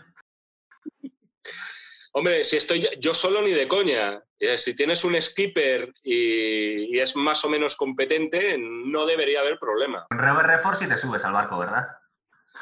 Con Robert Redford al fin del mundo, tío. Yo te digo que quiero, ser como ese señor, no ya con 80 años, dentro de 10, ojalá estuviera como, como ese tío. Luego, por último, yo creo ya la lista ya la terminamos. Tenía una cosa que aparte te comenté, digo, aquí hay gente que está metiendo apocalipto como cine de supervivencia. Digo, me parece muy cogido por los pelos eso. Pero luego estaba pensando que a mí me da la sensación, y es una lástima que sea tan bocazas y también que vivamos en el mundo en el que vivimos ahora mismo y que han acabado un poco con la carrera cinematográfica de Mel Gibson porque me pareció un súper director. Yo, fíjate, le estaba comparando porque me ha venido a la cabeza con, con, con, John Milius. Es una especie de John Milius moderno. Es un tío muy de derecha, muy antisistema, que las películas que hace son súper revolucionarias. Es decir, estoy pensando, en La Pasión de Cristo o Apocalipto. ¿A quién se le ocurre hacer una película en latín o en maya hablado? Es decir, es alguien eh, que, que corre unos riesgos tremendos haciendo películas, además muy caras, y que es una pena que no haga más películas, porque realmente después de, las polémicas declaraciones que tuvo y los follones en los que se metió, yo creo que no ha vuelto a dirigir películas, ¿no? Ha actuado en un par de ellas, pero... Mel Gibson como director ha resultado ser infinitamente más talentoso que como actor, que no me parece un mal actor, es un tío muy carismático, pero quizá no es, no, no es demasiado versátil. Es un tío con muchísimo carisma, con muchísimo ángel. Pero de verdad, como director ha sido todo un descubrimiento. ¿eh? Eh, comenzó con esta película del hombre sin rostro, que nada hacía presagiar eh, cuál sería su devenir. en una película muy, muy intimista, muy pequeña, muy sensible, pero después se ha desatado como un gran plasmador de la violencia. O sea, comentabas ahora el tema de la pasión de Cristo. Eh, esa película que fue muy criticada por su supuesto proselitismo, pero es una película hecha con, voy a hablar bien, con un par de narices muy importantes, en todos los sentidos. Oiga usted, no, no, no, no. Aquí el Jesucristo en plan con los ojos azules y colgado una cruz que le cae una lagrimita de sangre, no, no, no, señores. Aquí este señor fue martirizado y os lo voy a poner con pelos y señales. Esto fue un martirio puro y duro. Y de hecho, eh, yo creo que sus películas acaban todas catalogadas en, en el género gore. O sea, me parece muy, o sea, es muy raro. Tú te vas a Film Affinity y ves La Pasión de Cristo y uno de los subgéneros que tiene es gore. Y Apocalipto también era bastante potente. Apocalipto me parece un peliculón de aventura. Y además que, y además que se me hablar de él un día. ¿eh? Porque fíjate, en, los tiempos de la, de la dictadura de lo políticamente correcto que vivimos, el meterte a hacer una película sobre mayas en los que sacrifican a gente, bueno, le llamaron de todo, de hecho. Y de hecho comentó en, en algunas entrevistas dijo, bueno, yo es que nos hemos documentado bastante para hacer esta película y nos hemos cortado, ¿eh? o sea, podría haber sido bastante peor la película. Claro, que te diga que es Mel Gibson que se está cortando, tú imagínate lo que podía haber puesto. Es un talentazo, ¿eh? Y me estoy acordando ahora, por ejemplo, de Braveheart, que es una película a la que todos tenemos mucho cariño, que es verdad que no es el gran peliculón, pero todos le tenemos mucho cariño a Braveheart, aunque diera patadas a la historia, todo eso da igual.